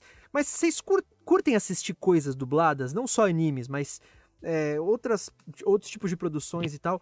E tem alguma coisa que vocês não assistem dublado de jeito nenhum? Tipo, cara, não tem como assistir isso dublado, enfim. Bom, eu. eu... Vou... Ah, Pode, vai. Eu, eu, eu, eu, vou começar que eu vou ser o pedante da, da parada, né? Um pouquinho. eu sou professor de inglês, então eu, eu geralmente quando a gente. O que a gente mais consome hoje em dia é coisa em, que vem de, dos Estados Unidos, né? Uhum. No mundo em geral. Então geralmente eu vejo com legenda em inglês ou legendado em português. Até anime, anime eu vejo legendado em inglês, eu gosto muito de, de assistir com o áudio original. Mas isso não quer dizer que eu não gosto da dublagem brasileira, tá? Que despreze, eu acho incrível. E eu acho que tem um papel muito importante, é, principalmente na, na introdução do, do, novo público, né? Se não tivesse, se não houvesse tido a, a dublagem de Naruto na época, eu não estaria aqui hoje, por exemplo, talvez. Se não tiver, se não tivesse a dublagem de One Piece hoje em dia, talvez daqui a 5, 10 anos One Piece não seja o sucesso que eu quero que seja. Amém, Senhor, deixa One Piece superar Naruto pra galera esquecer Naruto. Enfim, é, não é porque eu não consumo que eu não sei exatamente a importância que tem a dublagem no, na propagação da mídia, né? Então, assim, eu acho muito importante, apesar de não consumir muito. Ah, o Gap ele tem o passe, ele tá liberado. Assistir as é, coisas e, no áudio e original. Também, assim, ah, sim. É, é, e também eu tentei, eu tentei, por exemplo, eu falo disso da próxima geração porque eu tenho um irmão de 7 anos. Então, eu assisti o filme de Boku no Hero com ele. Aham. Uhum uma noite em casa, né? Eu, eu tentei fazer ele ver One Piece comigo, mas ele não gostou muito, não, porque ele, gosta, ele é mais do futebol. Talvez se tivesse um Inazuma Eleven pra ele ver. Enfim. É, é, mas assim, você, é, como o Saitama falou, você tá perdoado porque você, tipo, é professor de inglês. Então, de certa forma, o idioma inglês tem que estar tá presente na tua vida, até para você é, evoluir profissionalmente, enfim, essas questões todas, né? Então sim, foi consome... assim que eu aprendi bastante, foi assim que eu aprendi bastante, né, com mangás, com filmes. Sim, é, é... natural, é natural, com certeza. Não. Exatamente. Pra galera que tá aprendendo uma nova língua, mergulha de cabeça, dica do professor no meio do podcast. Maravilha. É, no meu caso, eu eu sou meio a meio, sabe? Eu não tenho. Eu geralmente, quando eu vou assistir alguma coisa, eu sempre já olho, né? Principalmente eu abro o Netflix lá, já vejo lá. Tem dublagem em português? Tem, então bota dublado. Mas se não tem, daí fazer o quê, né? Mas eu geralmente dou preferência por assistir dublado. Animes, cara. Eu assisto muito anime, anime de temporada. E geralmente esses animes, eles, de, eles demoram um pouco para vir para vir dublado aqui no Brasil, né? Agora a Crunchyroll, a Funimation tá trazendo bastante animes dublados aqui pro Brasil, né? É, a e hoje em ficou... dia tá crescendo essa tal da dublagem expressa, né? Que é, é cara. simultâneo lá com. Aham. É muito legal isso, cara, porque. Só vamos. Vou dar uma, uma comentada aqui sobre isso. Que, tipo, a gente ficou um lapso muito grande de tempo sem animes dublados, né? Porque depois que parou de passar ali, por exemplo, acabou é, TV Globinho e tal, esses programas infantis que exibiam esses animes. Eu não sei se, se continuou passando no SBT, mas eu sei que parou de passar tipo na, na TV Globinho, parou de passar na Band e tal, na Rede TV quando passava era alguma coisa reprisado, né? Mas tipo anime novo, né? Anime coisas novas, sim. recentes sendo dubladas não tava vindo mais, né? Sim, Geralmente sim. tinha, você tinha na, no, no, na TV paga, né? nos canais pagos também alguma coisa, mas ainda ficava naquela coisa de ficar reprisando anime antigo. Então a gente ficou muito tempo sem anime novo dublado, né? E agora, tipo, acho que de uns dois, três anos pra cá, a Crunchyroll, Funimation, a Netflix, né, também tá investindo bastante, tá vindo bastante coisa dublada, então tá aumentando bastante, cara. Tem vezes, às vezes, que eu vou dar uma olhada assim, poxa, tem um anime ali que eu gosto muito e, e tem dublado e eu não sabia, sabe, de tanta coisa que tá vindo. Exatamente. Exatamente. Mas, mas então, voltando um pouquinho, tipo, eu assisto, geralmente acompanho as temporadas é, e eu fico um pouco com preguiça de reassistir, né? Mas eu sempre fico animado, tipo, um anime que eu já assisti tá vindo dublado, eu fico, porra, que legal, né? Já fico pensando, quem será que vai dublar quem? Quem que, que voz que vai fazer tal personagem, né? Já, já junto meus amigos lá para ficar discutindo, uma coisa que às vezes eu faço no Twitter. Acho que até o, o Teco já chegou a comentar alguma coisa, às vezes eu fico fazendo fancast, né? Sim. Mas eu, eu gosto bastante. Eu não, eu não assisto tanta coisa dublada hoje em dia, mas eu sou muito entusiasta de, de que tenha, sabe? Que a dublagem esteja acontecendo, tenha e cada vez mais, sabe? Então, que nem, por exemplo, o último anime dublado que eu assisti foi Goku Shufudou, né? Que estreou na, na Netflix faz acho que uma semana. Tava assistindo ele dublado e gostei muito da dublagem. É, o personagem principal desse anime, ele é dublado por um dos dubladores preferidos lá do Japão, né? Eu falei, mesmo assim, eu falei, não, vamos assistir dublado em português, por mais que seja um cara que eu gosto, uma voz que eu gosto, e a dublagem em português veio muito boa, sabe? É, é gostoso de você ver quando um, dubladores se empenham, tipo, o cara conseguiu fazer uma, sabe, os mesmos trejeitos, a mesma subida de voz do dublador original, uhum. então ficou uma, ficou uma dublagem bem legal. Até eu tava assistindo na sala, minha mãe escutou, começou a dar risada de umas coisas e tal. Então, é, é, sabe, são coisas que só dublagem proporciona, sabe, cara? Aham. Uhum. É... Mas é só, só, desculpa, só respondendo, se tem alguma coisa que eu não, não assisto de jeito nenhum dublado, é geralmente quando eu ia no cinema, cara. Eu geralmente dava prioridade em assistir legendado primeiro, sabe? Assistia. Uhum. Quando dava, fazia duas sessões. Assistia uma legendada e depois uma dublada. Mas assim, eu não tenho preconceito, sabe? Eu assisto, se tiver dublado, assisto dublado, não tenho problema nenhum com isso. Saquei. O que, o que eu tenho preconceito é com dublagem em inglês, cara. Eu não gosto da dublagem em Muito inglês. ruim, muito ruim. Fala ah, com propriedade. Ah, sim. Então, porque a dublagem. Cara... A cultura da dublagem, a gente já falou umas vezes aqui no Dublacast, a cultura da dublagem nos Estados Unidos, ela não existe, né? Praticamente. É. Então, é muito ruim. Tanto que, já falei umas três vezes essa história aqui, mas. É, tanto que ressaltando também a dublagem brasileira, o quanto ela é boa, é, por causa dos serviços de streaming e as produções agora não, não, não serem só dos Estados Unidos, né? Então tem produção da Europa, da América do Sul uhum. e tudo mais. É, tá criando-se uma necessidade de, de existir dublagem em inglês lá.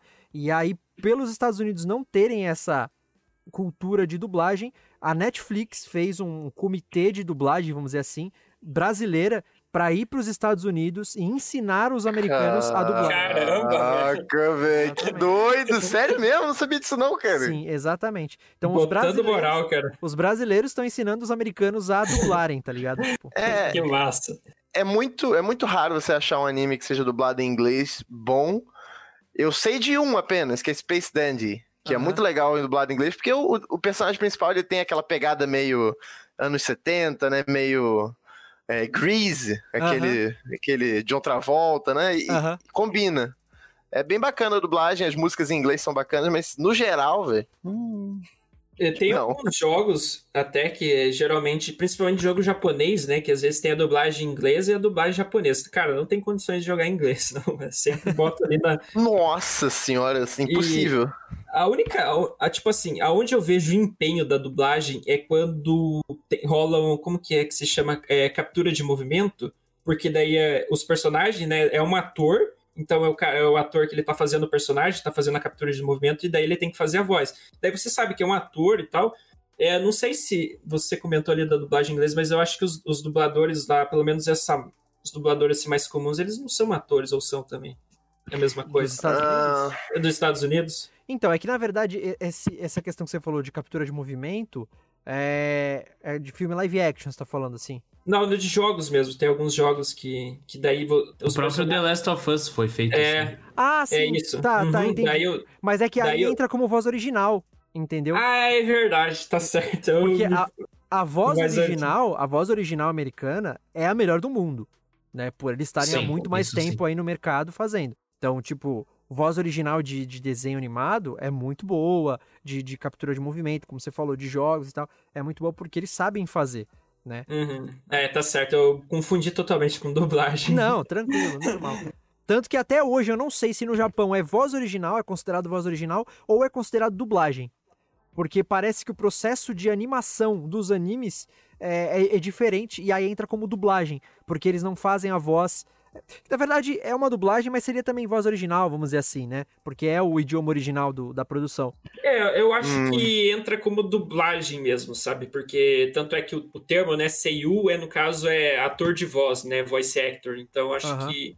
Então entra como, como, no caso, dublagem. É, né? eu, eu, eu, eu não sei, eu acho que tem um pouco de atuação, porque os japoneses são muito. Quando você pega um, uma, um anime para assistir, ou um filme mesmo, acho que até gera um, um estranhamento na gente que é ocidental, mas as atuações deles são muito dramáticas, assim. Então, é, para filmes mais sérios, por exemplo, um, filme japonês pode parecer estranho, mas para filmes de drama é uma atuação muito boa. É, e, e, isso se passa para os jogos e para os animes. Vocês podem ver que, que é tudo muito, tudo muito assim, a flor da pele, né? Ah, Expressivo, né? dramático, expressivo, forte. Aham. E aí, quando vem pra cá, tem gente que faz bem e tem gente que não faz. Aqui pro Brasil, eu acho que a gente pega bem essa emoção, porque a gente também é um povo muito muito caloroso, muito do, do fogo, né? Aham. E nos Estados Unidos, eu acho que não. O pessoal lá é mais. é, Mas, Sim, sim. enfim, É que. tem poucos dubladores que eu, que eu, que eu gosto. Eu, eu mandei no chat aí pra vocês verem, mas um deles é o ProZD, que é um dublador americano que faz jogos e, e- e animes também. Ele tem uma voz potente, assim. Ah, inclusive, só respondendo a pergunta do Saitama, sim, eles, eles são atores de voz, eles são considerados atores também. Tanto que hoje em dia, muitas animações lá no- nos Estados Unidos, é, eles estão contratando el- é, o elenco de voz. Tipo, por exemplo, até aquela Invencível, um desenho chamado Invencível, que saiu agora da, na Amazon. Ah, sei. É aham. muito bom, cara, é muito bom. muito da hora, né, Vitão? Então, o elenco de voz do, desse desenho é com atores renomados. Tipo, o, o principal é feito pelo aquele oriental lá do The Walking Dead, que é o Steven, Ie, Steven Yeun, eu acho o nome dele. Que é o, Fazia o Glenn? é, o Glenn, exatamente, o Glenn em The Uhum. Walking Dead. Ah, a mãe do principal é a Sandra Oh, que é a- uma, uma atriz também do Grey's Anatomy. Ah, É, sim. tem também o pai do principal, que é o Omni-Man lá. Ele é o ator que faz o J, JJ Jameson do, do, do Homem-Aranha. Ah, sei o. O J.K. Simons. Isso, é ele sabe. também. Ó. Então, assim, você vê que são atores. Hoje em dia tá criando uma cultura muito grande lá de chamar atores de televisão, de cinema, pra Uhum. fazer. Mas muitos atores de voz, de voz original lá, são atores mesmo de outras mídias. E tem Uhum. alguns que só fazem isso mesmo. É, eu- esse é o único, essa é a única pessoa que eu conheço que dubla esse vídeo aí como. Como é que ele, ele fala como é que é o processo de dublagem dele. Então, assim, não sei se é parecido com o brasileiro, mas ele parece botar um pouquinho mais de esforço do que eu tô acostumado a ver em dublagem americana. Nossa, vou dar uma olhada, cara. Interessante. Mas é, é que são, são duas coisas diferentes, então acaba que os processos são um pouco diferentes. É, mas eu vou ver o vídeo também pra ver se tem alguma semelhança, assim.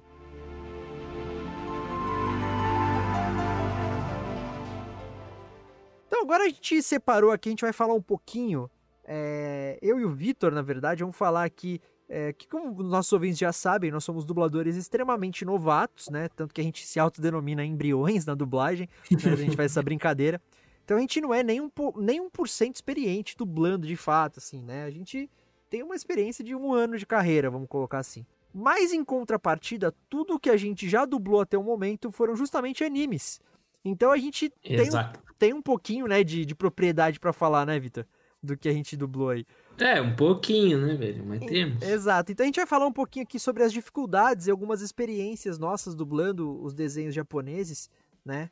Que é, eu acho que é um consenso geral no meio da dublagem dos dubladores de que animes é o gênero, assim, o tipo de produção um dos mais difíceis de se dublar, né, Vitor? Cara, sim. É, sim, mas acho que não o mais difícil, mas sim é difícil. Sim, é um dos mais difíceis porque eh, justamente já começa pelo idioma, né? O idioma propriamente dito é, é meio É, óbvio. você tem que ignorar, simplesmente ignorar o idioma. Você tem que ir mais na, na- no que o, o cara tá passando de entonação, né, velho? Exatamente, né? Eu acho que vai ficar meio óbvio que eu vou falar, mas assim, o japonês não tem nada a ver com português, né? A gente não tem a mesma. Ah, ainda bem que você falou até, graças a Deus. Exato, então, porque a gente, os idiomas não têm a mesma origem, né? O japonês e o português. É, então as palavras elas não têm a mesma métrica, que seria a métrica seria Uhum. tipo, vamos dizer assim, o, o- a extensão da palavra, né? Tipo, as sílabas, a quantidade de sílabas das palavras. Então, tipo, às vezes uma palavra, uma frase em português que o cara falou olá, tudo bem, é uma frase gigantesca em japonês, né? Então, por isso que rola em quase 100% das frases, a gente tem que adaptar o texto. E não só as adaptações que a gente estava falando no começo do episódio, de, de, de trocar é, tradução e tal, mas assim, de inflar o texto, de colocar mais coisa no texto. Eu tenho uma experiência, por exemplo, o último anime que eu dublei, que até o Victor dublou também, foi o Fruits Basket. E tinha. Eu fiz uma pontinha lá que era um repórter de.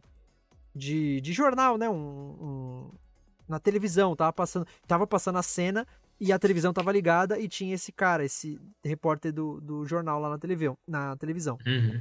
E o repórter, ele era, ele tava dando a previsão do tempo. Só que a cena tinha ali, sei lá, um minuto e meio, um minuto e vinte, mais ou menos.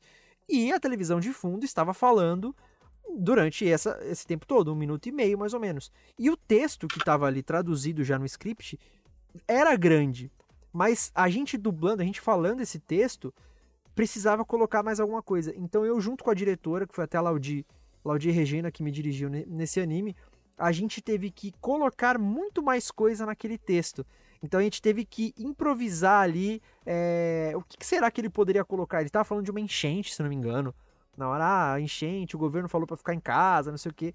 Então eu tive que colocar, inventar frases para colocar ali no meio, a gente mexer no texto, escrever mais coisas para poder caber ali na, naquela cena. Porque senão ia ficar muito curto, e apesar de não aparecer a boca do, do, do meu personagem que estava dublando ali, mas teria que permanecer pela cena inteira, né? O cara falando. Então eu teria que falar pela cena inteira. E só com o que veio traduzido do japonês, não pela métrica das palavras diferentes, né? É, não, não teria como colocar na, na cena. Aí eu tive que improvisar e foi uma experiência muito legal, cara. Porque eu tive que exercer mesmo de criação de texto e criar e não sair do contexto do que ele estava falando. Muito importante isso. Eu não sabia que rolava isso de vocês improvisarem assim, dessa forma na hora. Achava tem que era algo que vocês cara, pensavam tem... muito minuciosamente e bacana, bacana. Fica, fica mais natural, né? É, porque o, o, o, processo de dublagem, cara, a gente não sabe o que a gente vai dublar. A gente não assiste antes as produções, né? A gente, uhum. a gente simplesmente é chamado para dublar, chega no estúdio, quando entra no estúdio, a gente sabe o que vai dublar. Ó, então você vai dublar tal coisa, você vai ser aquele personagem tal. Aí sim a gente assiste, aí fica a critério de, de experiência, critério do dublador, mas tipo, nós que estamos começando, sei lá, a gente assiste umas três vezes antes, né, Vitor? Tipo, a gente assiste. Na hora, na hora. Então, gente... No máximo a gente sabe o que é, tipo, se o diretor passa na, na salinha de estar ali, ele fala, ah, vocês vão dublar isso aqui, ó. É isso aí. É. Ou então, sei lá, um diretor é amigo do cara, e aí um dublador já mais de renome e tal. É. Ah, você passou no teste lá, a gente vai dublar semana que vem e tal, não sei o que, é uma coisa assim, né? Mas geralmente, uhum. 99% das vezes, a gente não sabe, a gente fica sabendo na hora que vai dublar. Então não tem esse Sim. tempo que nem, sei lá, no teatro, né? A gente pegar o roteiro. É, de pegar o roteiro e levar para casa, estudar, decorar o texto e tal. Não. A gente chega ali e se precisar fazer essa alteração, é na hora mesmo. A gente vai lá, meio que ensaia ali antes de dublar. Ensaiou, ah, vai ficar pequeno, então vamos colocar mais coisa. Ou ensaiou, puta, ficou muito grande, tem que tirar a palavra aí. Então sempre rola isso, entendeu? Eu achava mesmo que, que tipo, esse era um processo feito antes, já, já pensado, assim, já. Não, não. Nada. Eu tive essa experiência que você teve aí do, do Fruits Basket. Eu, eu, eu devo ter improvisado em alguma parte do Fruits Basket, mas não foi tão marcante quanto o Boku no Hero. Tem uma cena que eu fiz do Boku no Hero que era numa sala de, de escola, né? Porque é uma escola. E aí, tipo, tem um, tem um cara falando lá na, na frente da sala, e aí ele fala alguma coisa muito chocante. Só que e aí tem, tipo, alguns alunos no fundo que não estão nem ouvindo porra nenhuma o que ele, o que ele falou. E aí eu tive que fazer essa cena. Só que, literalmente, essa cena não tinha tradução. Era, assim, é, pessoas conversando no fundo. E aí eu tive que inventar. E aí fiquei falando com o cara sobre matemática, tá ligado? Inventei assim, foi, mano, tu viu a prova que de ontem? Eu acho que eu tirei, zerei, 100%, zerei. É que esse tipo, na real, entra como vozerio, né, Vitor? É, vozerio. Que é uma vozerio. coisa que não tem, não, não chega pra gente no, no script ali, no, no roteiro, né? Então não tem uma tradução, né? Então a gente tem Sim. que se adequar ao contexto. É, mas no, no caso do, do, exemplo que eu dei aí do repórter, tinha realmente o texto, porque era, um, era uma coisa de fundo, mas era um pouquinho mais alta. Então teve como o, o, o tradutor ele entender o que estava sendo dito e escrever ali, né? Vozerio não, não tem, né? É, tradução mesmo. Aí tem, a gente tem sim. que improvisar. Que é hard. Sim, sim. É, mas essa coisa assim, ah, o que o, que o Gap falou, ah, eu achei que, que já vinha adaptado, já vinha arrumado e tal. É, é por isso que tradutores que também são dubladores são muito bem vistos no mercado, porque geralmente o dublador, ou pelo menos espera isso, né? a gente espera isso, que quando o tradutor ele também é dublador, ele já traduz aquela produção fazendo algumas alterações, já com um olhar de dublador, tipo, pensando assim, caramba, se uma pessoa for dublar isso, não vai dar para ser traduzido o que ele está falando ao pé da letra. Então já vou dar uma adaptada aqui, colocar uma coisa a mais, uma coisa a menos, por causa da experiência dele como dublador, né?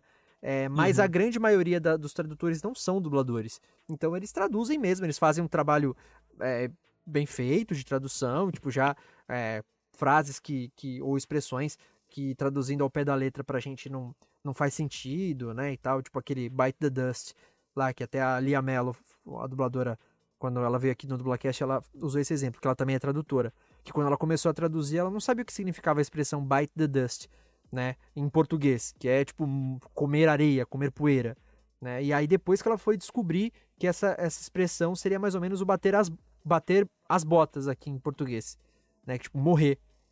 Então, assim, um o tradutor ele já traduz adaptando essas coisas, mas quando ele é dublador, ele já consegue traduzir adaptando para ser dublado, entendeu? Uhum. Questão de métrica, de palavra É, e tal. sei. Então, é, é por isso que o anime se torna uma das produções mais difíceis de dublar, né? É, até porque a questão também do idioma, que a gente não é tão familiarizado, a maioria dos, brasileiros não é tão familiarizado com o japonês. Então, se uma coisa se torna um pouco mais fácil, entre aspas, de dublar, quando vem em inglês, por exemplo, que é uma língua que a gente tá, tem mais contato, ou o próprio espanhol, que é muito parecido com o português, né? Então, Uhum. o anime é, é bem difícil, assim, pra quem é dublador. É, eu vi até um, um vídeo do Wendel Bezerra que falou, né, que tem dublador que é, às vezes até foge de dublar anime, tipo, porque não, porque não consegue. Eu pensava que vocês hoje em dia usavam os dois. Usava a tradução e o original em, portu... em, em japonês, mas também o inglês, pra saber como é que tinha se adaptado, pra- pra fazer um paralelo. Não, não, é, a, não é a prática? Não, não. Hoje em dia, até nesse vídeo do Wendel Bezerra que eu citei agora, é, ele falou que quando ele começou a dublar Dragon Ball, Dragon Ball Z, lá em começo dos anos 2000 e tal, é, o idioma que vinha pra eles, não do, do, roteiro, o roteiro vinha traduzido em português, mas o idioma falado não era o original em japonês. Ele dublou coisa que veio em espanhol e em inglês também. Nossa. Então, por muito tempo, ele não sabia qual que era a voz original do Goku. Tipo, né, ele, é, ele não sabia a voz, como é que era, em Uhum. japonês.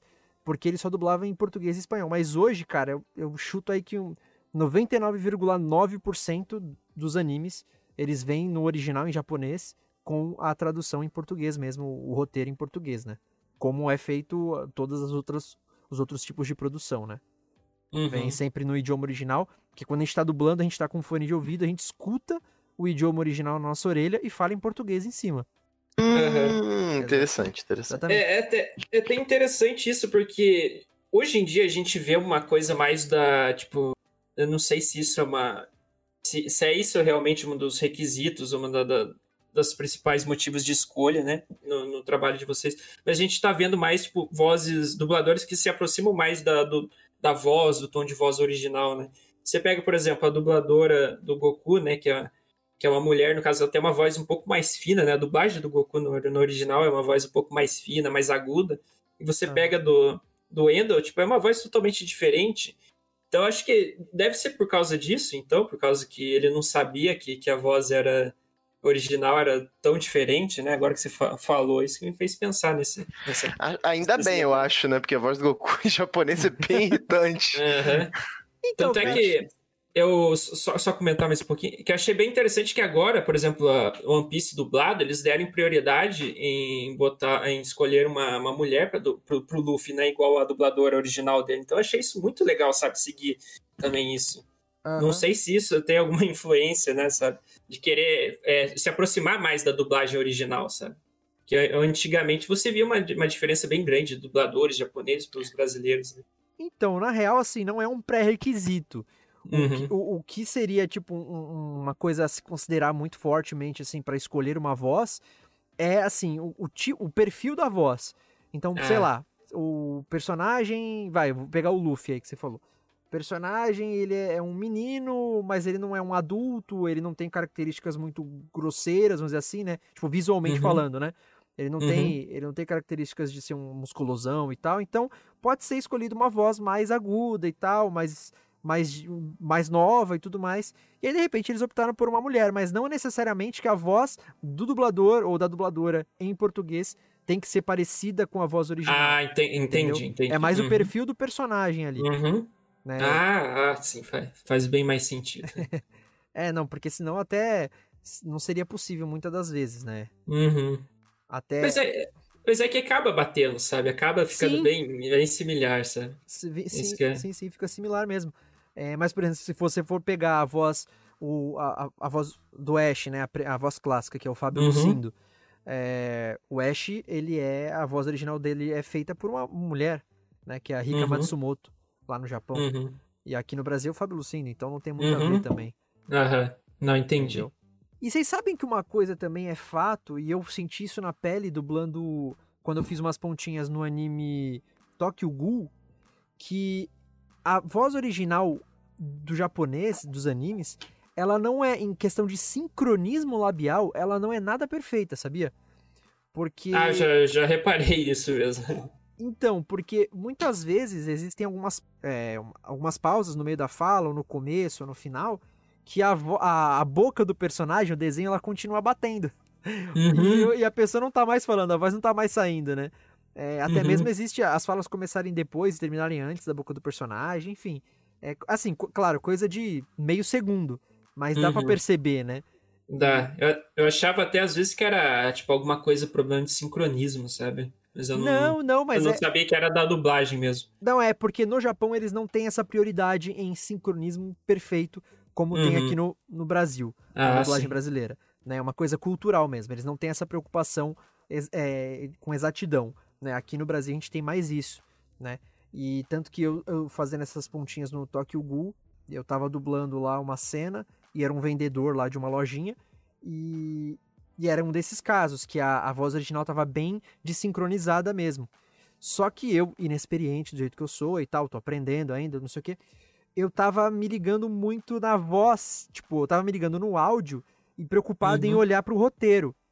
E eu fiz isso ah. umas três vezes e eu tava acabando depois do personagem parar de falar, acabando depois do personagem falar. Só que eu tava acabando junto com a voz, com, uhum. com a minha referência ao, do, do, áudio, né? E eu achava que tava certo. E o diretor pediu para voltar, ó, oh, você terminou depois, terminou depois. E aí ele pegou e me falou um negócio para mim, foi o Fábio Campos. Ele falou assim: Teco, larga o roteiro. Você já entendeu qual que é o roteiro, o que, que ele tem que falar. Porque você já ensaiou e já a gente já repetiu três vezes a cena. Então larga olha pra tela, vai na boca do personagem. Porque o sincronismo da voz dele não tá perfeito. De, do anime não é perfeito. Então vai na tela. E aí, quando eu parei de me preocupar com o texto, entendi o que era para fazer e olhei na boca, eu consegui fazer, sabe? Porque uhum. aquela, aquela voz original ali tava meio que. não tinha essa preocupação de sincronismo. Então também Entendi. é uma coisa muito característica da dublagem de anime. Ah, é, eu falei Tokyo Ghoul, mas não foi Tokyo Ghoul, tá? Esse, esse é, último caos, é, essa última história que eu contei foi Assassination Classroom.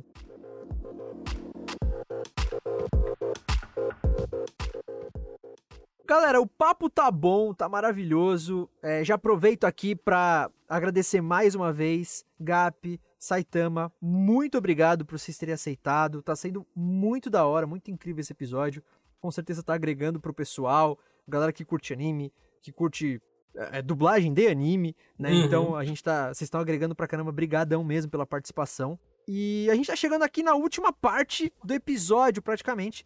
Cada um aqui, galera, para encerrar esse episódio maravilhoso, a gente fez o nosso top 3 de melhores animes dublados, né? Então a gente vai dar a nossa, a nossa opinião aqui sobre as melhores dublagens de anime é, então chegou a hora de revelar aí e discutir um pouco sobre as nossas escolhas. Posso começar então?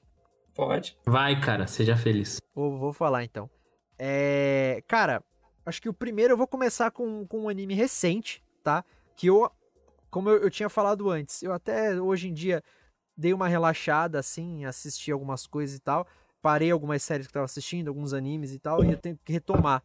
Mas é, Jujutsu Kaisen, cara é um anime que, além do anime ser muito bom, né, um anime novo e ser muito bom, a dublagem também tá muito bem feita. As tá. adaptações. Tá, realmente, cara, né? eu gostei muito da dublagem. Sim. Ficou muito bom. É, as adaptações para o português, eles têm essa questão aí de como é um anime que permite mais isso, então tem essas, uhum. essas expressões mais abrasileiradas, né? Um tipo de comédia aí de improviso. Tem uma cena ótima que ele fala do. O personagem fala do, do, do pinto, né? Do pênis dele.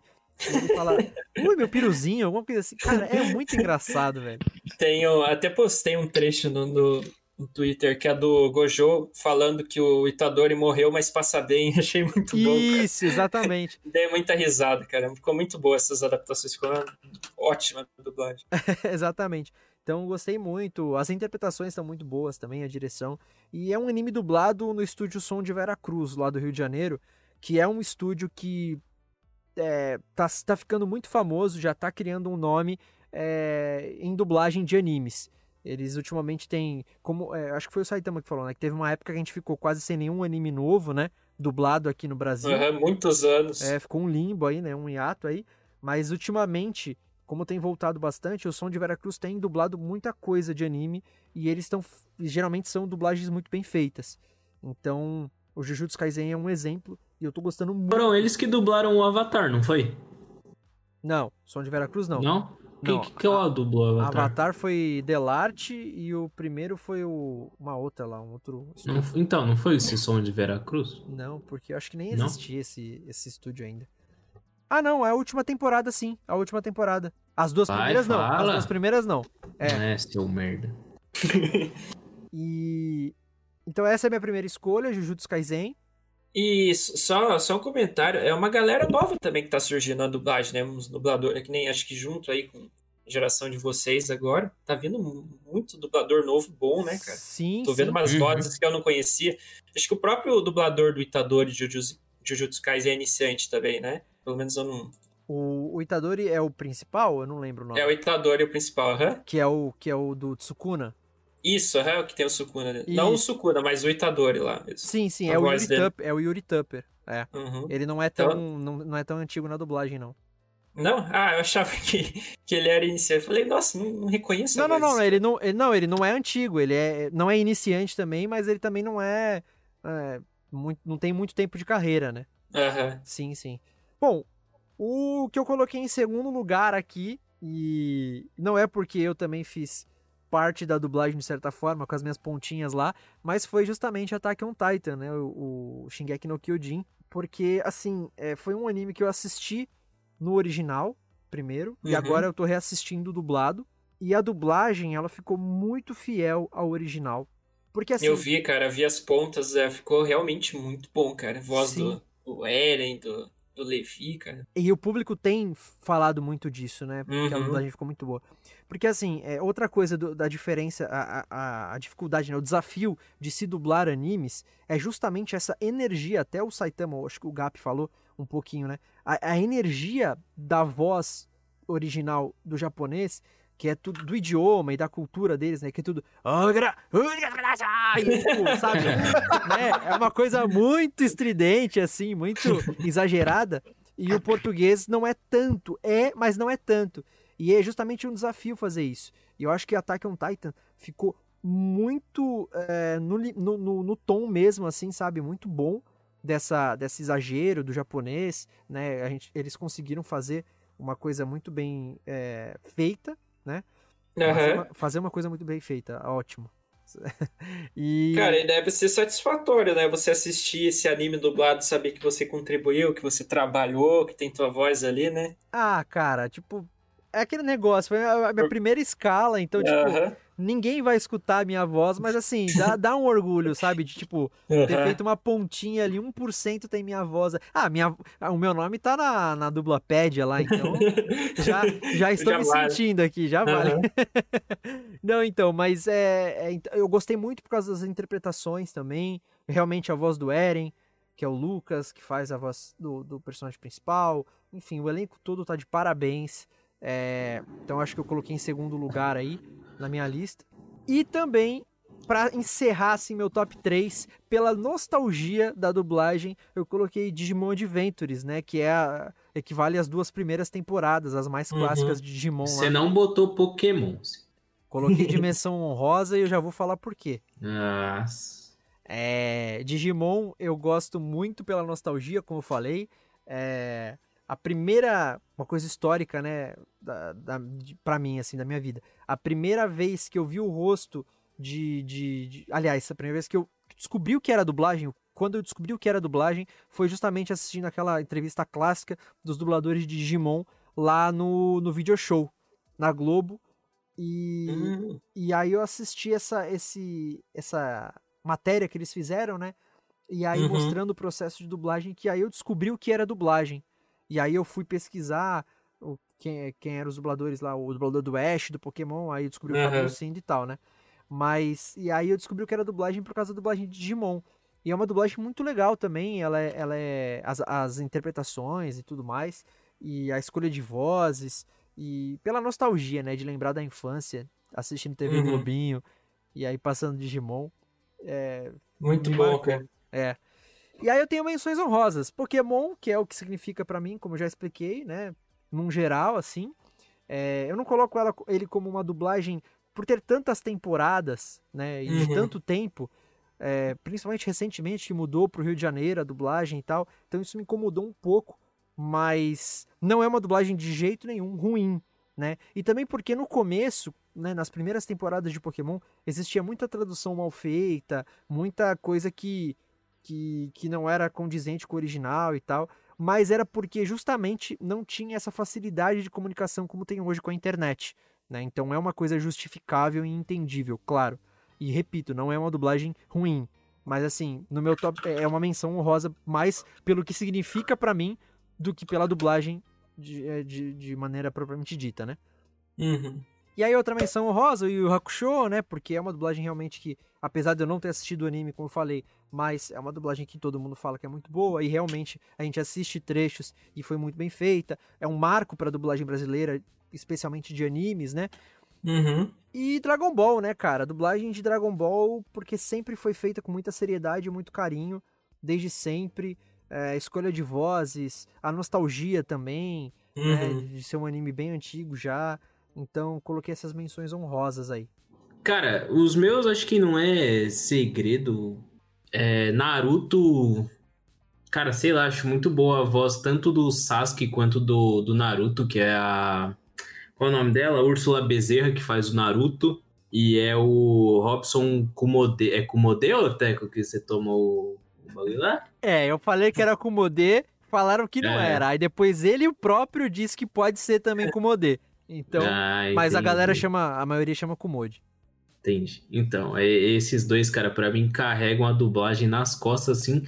Mano, a fala do Naruto gritando Sasuke, do Sasuke gritando Naruto, arrepia demais na- no dublado. No, no original também, mas o dublado acho que é melhor, assim. Eu gosto bastante, é muito pica. De outro, cara, é. Cara, cê é eu gosto muito desse anime também. A dublagem marcou muito na minha infância, então acho que é, o, que é um dos meus preferidos. Que é o Zet Bell, cara. Quem conhece Zet Nossa, Zé Tibel. Tibel. É muito bom. Não, eu, cara. eu ia É. citar esse aí, roubou minha, roubou minha citação. Mano, é muito foda quando tem a intensidade certa na hora que vai lançar o poder, tá ligado? Aí, tipo, o cara grita zaque, assim, o bagulho todo passa. foda. E o último que pegou meus top trendings aí essa- esses últimos anos foi o Devilman Crybaby. Acho que a dublagem condiz muito com o, o tema do o assunto do anime. e Ele fala muito palavrão, mas não é tipo largado assim, é um palavrão bem colocado e vale e é bem é bem bem da hora as atu- todas as atuações dos três que eu citei são bem bacanas. Eu acho que é isso. cara. Só, só um adendo antes deles falarem top 3 deles, que eu não falei. É, o meu anime preferido que eu tinha falado que era Bakuman, né? É um, por sinal, por, por ironia do destino, é um anime que até hoje não tem dublagem oficial no português brasileiro, né? Então eu sofro com isso até hoje. É só um adendo aí, um desabafo aí, por favor, dublem. o- Alô do Brasil, vamos dublar aí, chamar nós. É, eu tenho, já fiz até um fancast aí pra galera, quem quiser. Eu lembro desse fancast. Você lembra? Nem terminei, cara, mas eu terminei. Aqui no meu PC tá salva a lista, mas eu não terminei de fazer a trend lá no Twitter. Só mandar lá pro, pro zap do, do, do estúdio lá que já tá pronto. Já. É, então.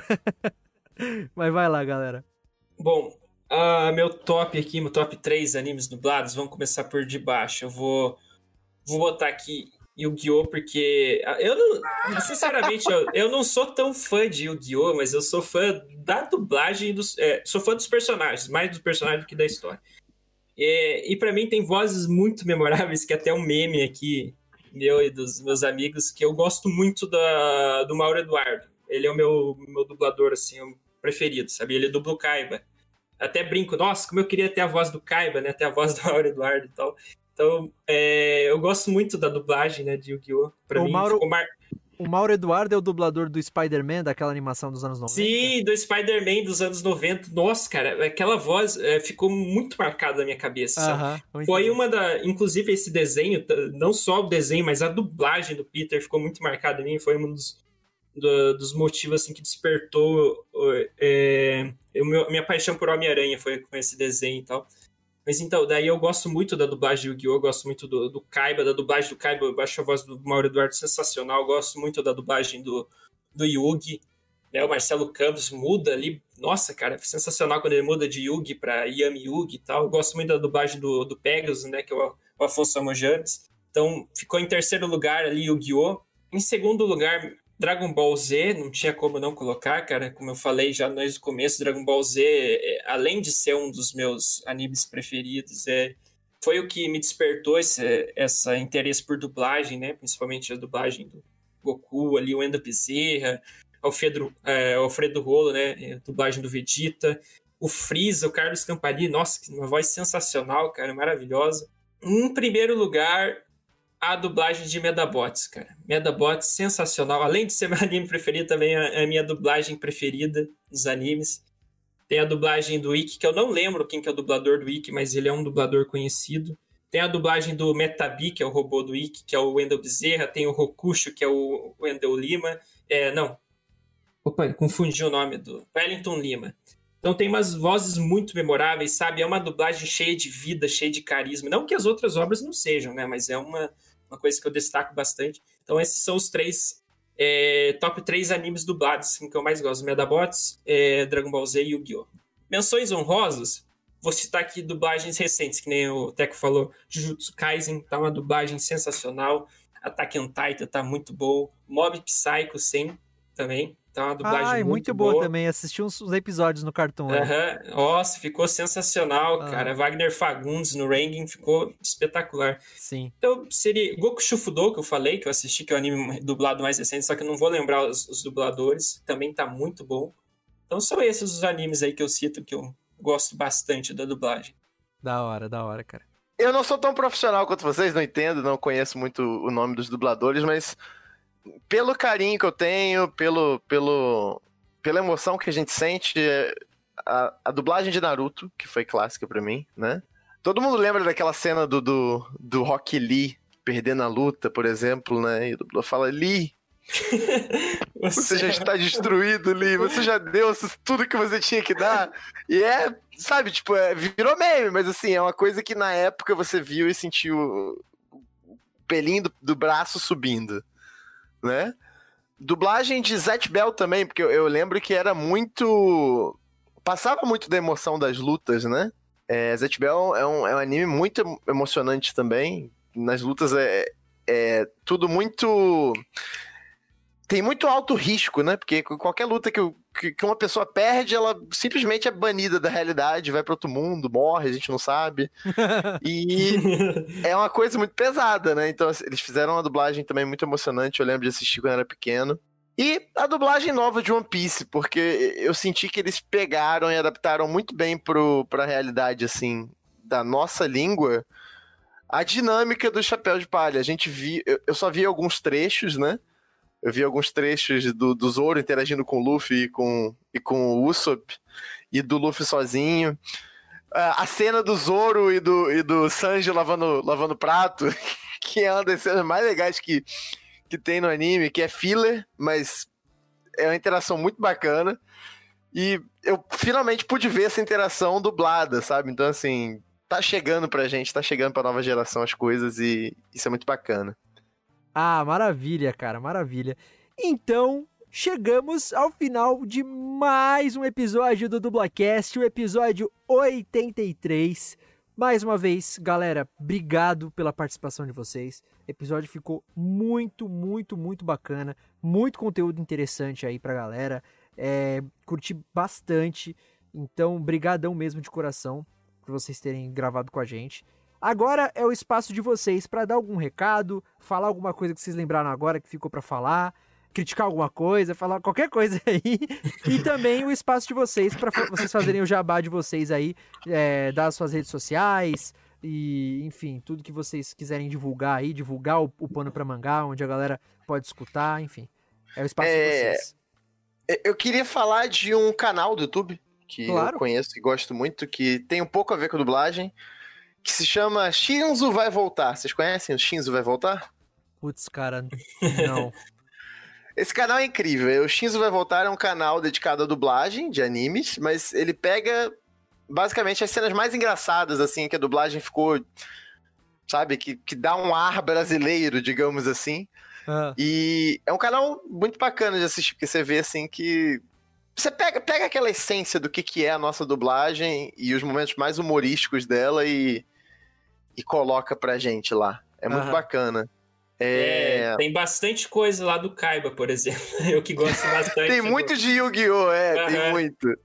tem bastante coisa. Mas é, é, são momentos, tipo, engraçados, sabe, da dublagem. Não é aquela tiração ah, de é, sarro. Eu, é, já, ruim, eu, já, devo, eu já devo ter visto algum vídeo desse canal aí, mas não, uhum. não o canal não conhecia, uhum. não. Uhum.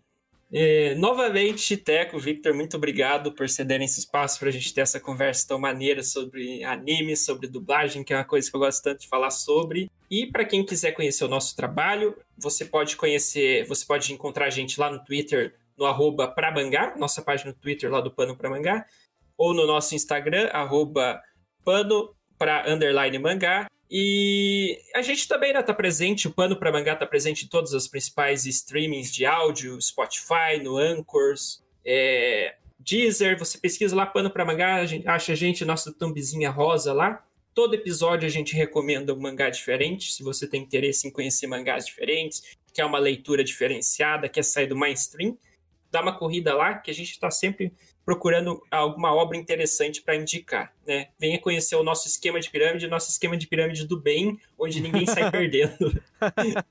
E para quem quiser me seguir, eu tô sempre falando de mangá, sempre falando de anime, essas coisas aradas, fazendo humor, falando do dia a dia, arroba Saitama Jack, lá no Twitter, que é, é a única rede social atualmente que eu tô usando, então vocês podem me encontrar por lá. E a sua, Gap? Uh, arroba Gap para mangá, G-A-P-P-Y para mangá, sem acento, né, no Twitter. E só isso. Podem me seguir lá, eu, eu, não tenho postado muito, mas de vez em quando solto umas piadinhas também, falo alguma coisa. Reclama da vida, né, cara? Reclama da vida, Sempre reflexões, uhum. reflexões, auto, autoanálise, é um perfil muito... Ah, mas é aquele ditado, quem usa o Twitter e não reclama da vida tá usando errado. Tá usando errado, é verdade. mas é isso então, galera. É, obrigado para quem escutou esse episódio até aqui. Vocês já sabem, só relembrando os, os recadinhos do começo do episódio, sigam a gente nas redes sociais, arroba dublacast no Twitter e Instagram, interajam com a gente, e-mails para contato.dublacast.gmail.com, recomendem o Dublacast para seus amigos e familiares que se interessam ou não por dublagem, porque vai que eles comecem a se interessar. Também não esqueçam da nossa campanha do Padrim, www.padrim.com.br barra dublacast. E muito obrigado mesmo. Eu sou o Teco Cheganças, nas redes sociais, arroba Teco Mateus, no Twitter e no Instagram, Mateus com dois As e TH, portanto, Teco Mateus. Me sigam lá também, falo bastante merda e também reclamo da vida lá no Twitter. Não posto tanto no Instagram, mas estou sempre lá pelo Twitter. E é isso, Vitão. É isso, muito obrigado, Jack Saitama e Gap, pela participação aqui. Foi muito da hora mesmo bater esse papo de mangá que o Teco Fu Otaku aí faz cosplay, pá, né, mano? Ah, é, sou eu, sou eu, sou eu. é isso, Esse lado obrigado. do Vitor eu não conhecia, cara, me surpreendi. Pô, tu nunca viu o meu cosplay de Naruto, velho? Se tem foto, eu quero na minha mesa Óbvio agora. Que tem. eu vou procurar e eu te mando depois Por aí. Favor. O pessoal que tá ouvindo não vai saber nunca dessa foto.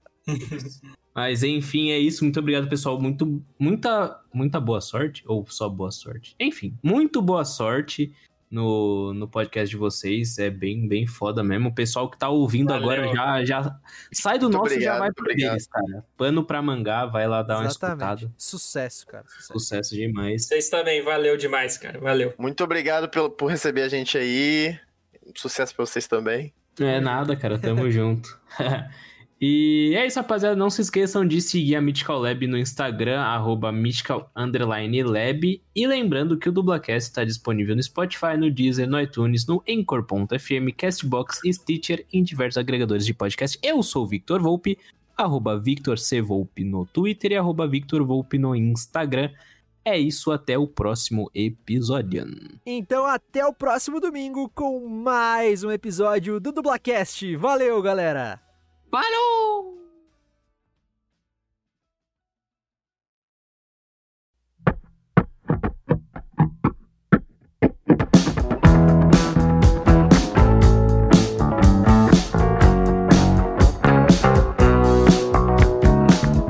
Muito bom dia, boa tarde, boa noite, dependendo do horário que você está escutando esse episódio. Tá começando o episódio 84 do Dublacast. Hoje temos a presença de dois convidados especialíssimos para falarmos. Oi, gente, alguém tá com o microfone muito próximo da boca, talvez. Porque tá fazendo Opa. um barulho de respiração, eu acho. Bem alto. Vê se sou eu. Acho que é o Gabi. É, ainda tá. É, eu? É. Vou é, subir então ele, vou usar só quando falar. Beleza, desculpa, viu, cara? É que tava fazendo tipo, muito barulho mesmo. Sem problema. Vou começar de novo, então, peraí. É isso, rapaziada. Não se esqueçam também de seguir a Mythical Lab, a nossa produtorazinha no Instagram, arroba mi... Eita. Alô? Gente?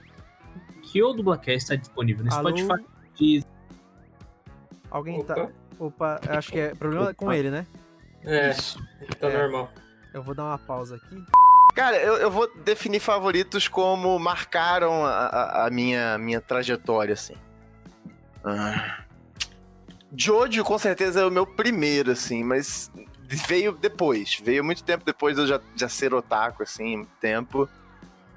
É, é um anime incrível. É um mangá incrível. Eu, eu não vejo muito anime. Deixa eu voltar, galera. Desculpa, perdão. Não, Fica tranquilo. Bom, é, animes que marcaram, assim, né? One Piece. One Piece foi o primeiro anime que marcou minha adolescência, né? Uh, perdão, gente, nossa. Ok, vou botar em ordem aqui. Peraí. Eu que geralmente me perco é, nas pautas, é, hoje eu tô conseguindo aqui. falar melhor que o Gaff. Mano, eu tô me enrolando aqui. Sem pressão. Então, beleza. em suma, é isso. E agora é o Victor, né? É, é você. O quê? Ah, de pergunta? É. Achei que era o que eu te falava. Sim, sim, então... sim. Pode falar. Não, não, era só, só comentar isso. Ah, tá. É. O que mais aqui? Deixa eu ver. Eu tô com uma colinha aqui, tá, gente? Que eu não vou lembrar uhum. disso. Saiu no Brasil aqui, não saiu? eu não, eu não sei. Hum, Só passava até no Cartoon, eu acho, mano. Eu não sei, eu não sei, eu não tinha, eu não assistia muita TV, eu jogava muito videogame, por isso que eu não, eu não sou bom de dublagem, de ah, é, falar é, de dublagem. Eu acho que, eu mas... acho que o, o Vitor tá equivocado, mas vamos lá. Ô, chupa mas... o meu...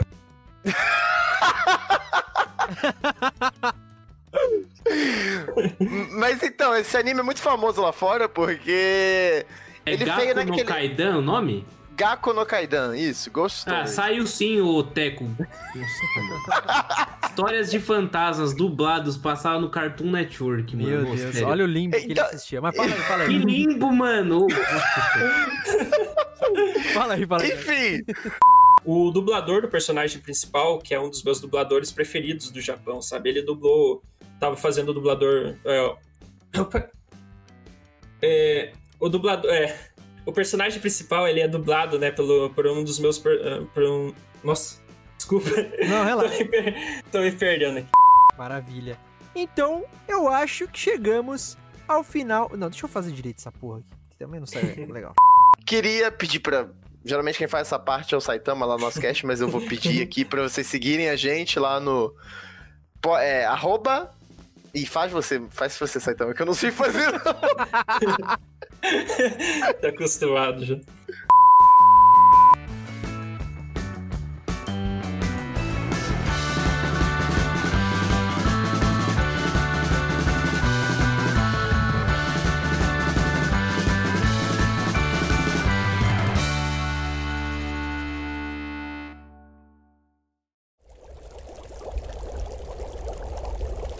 Uma produção musical.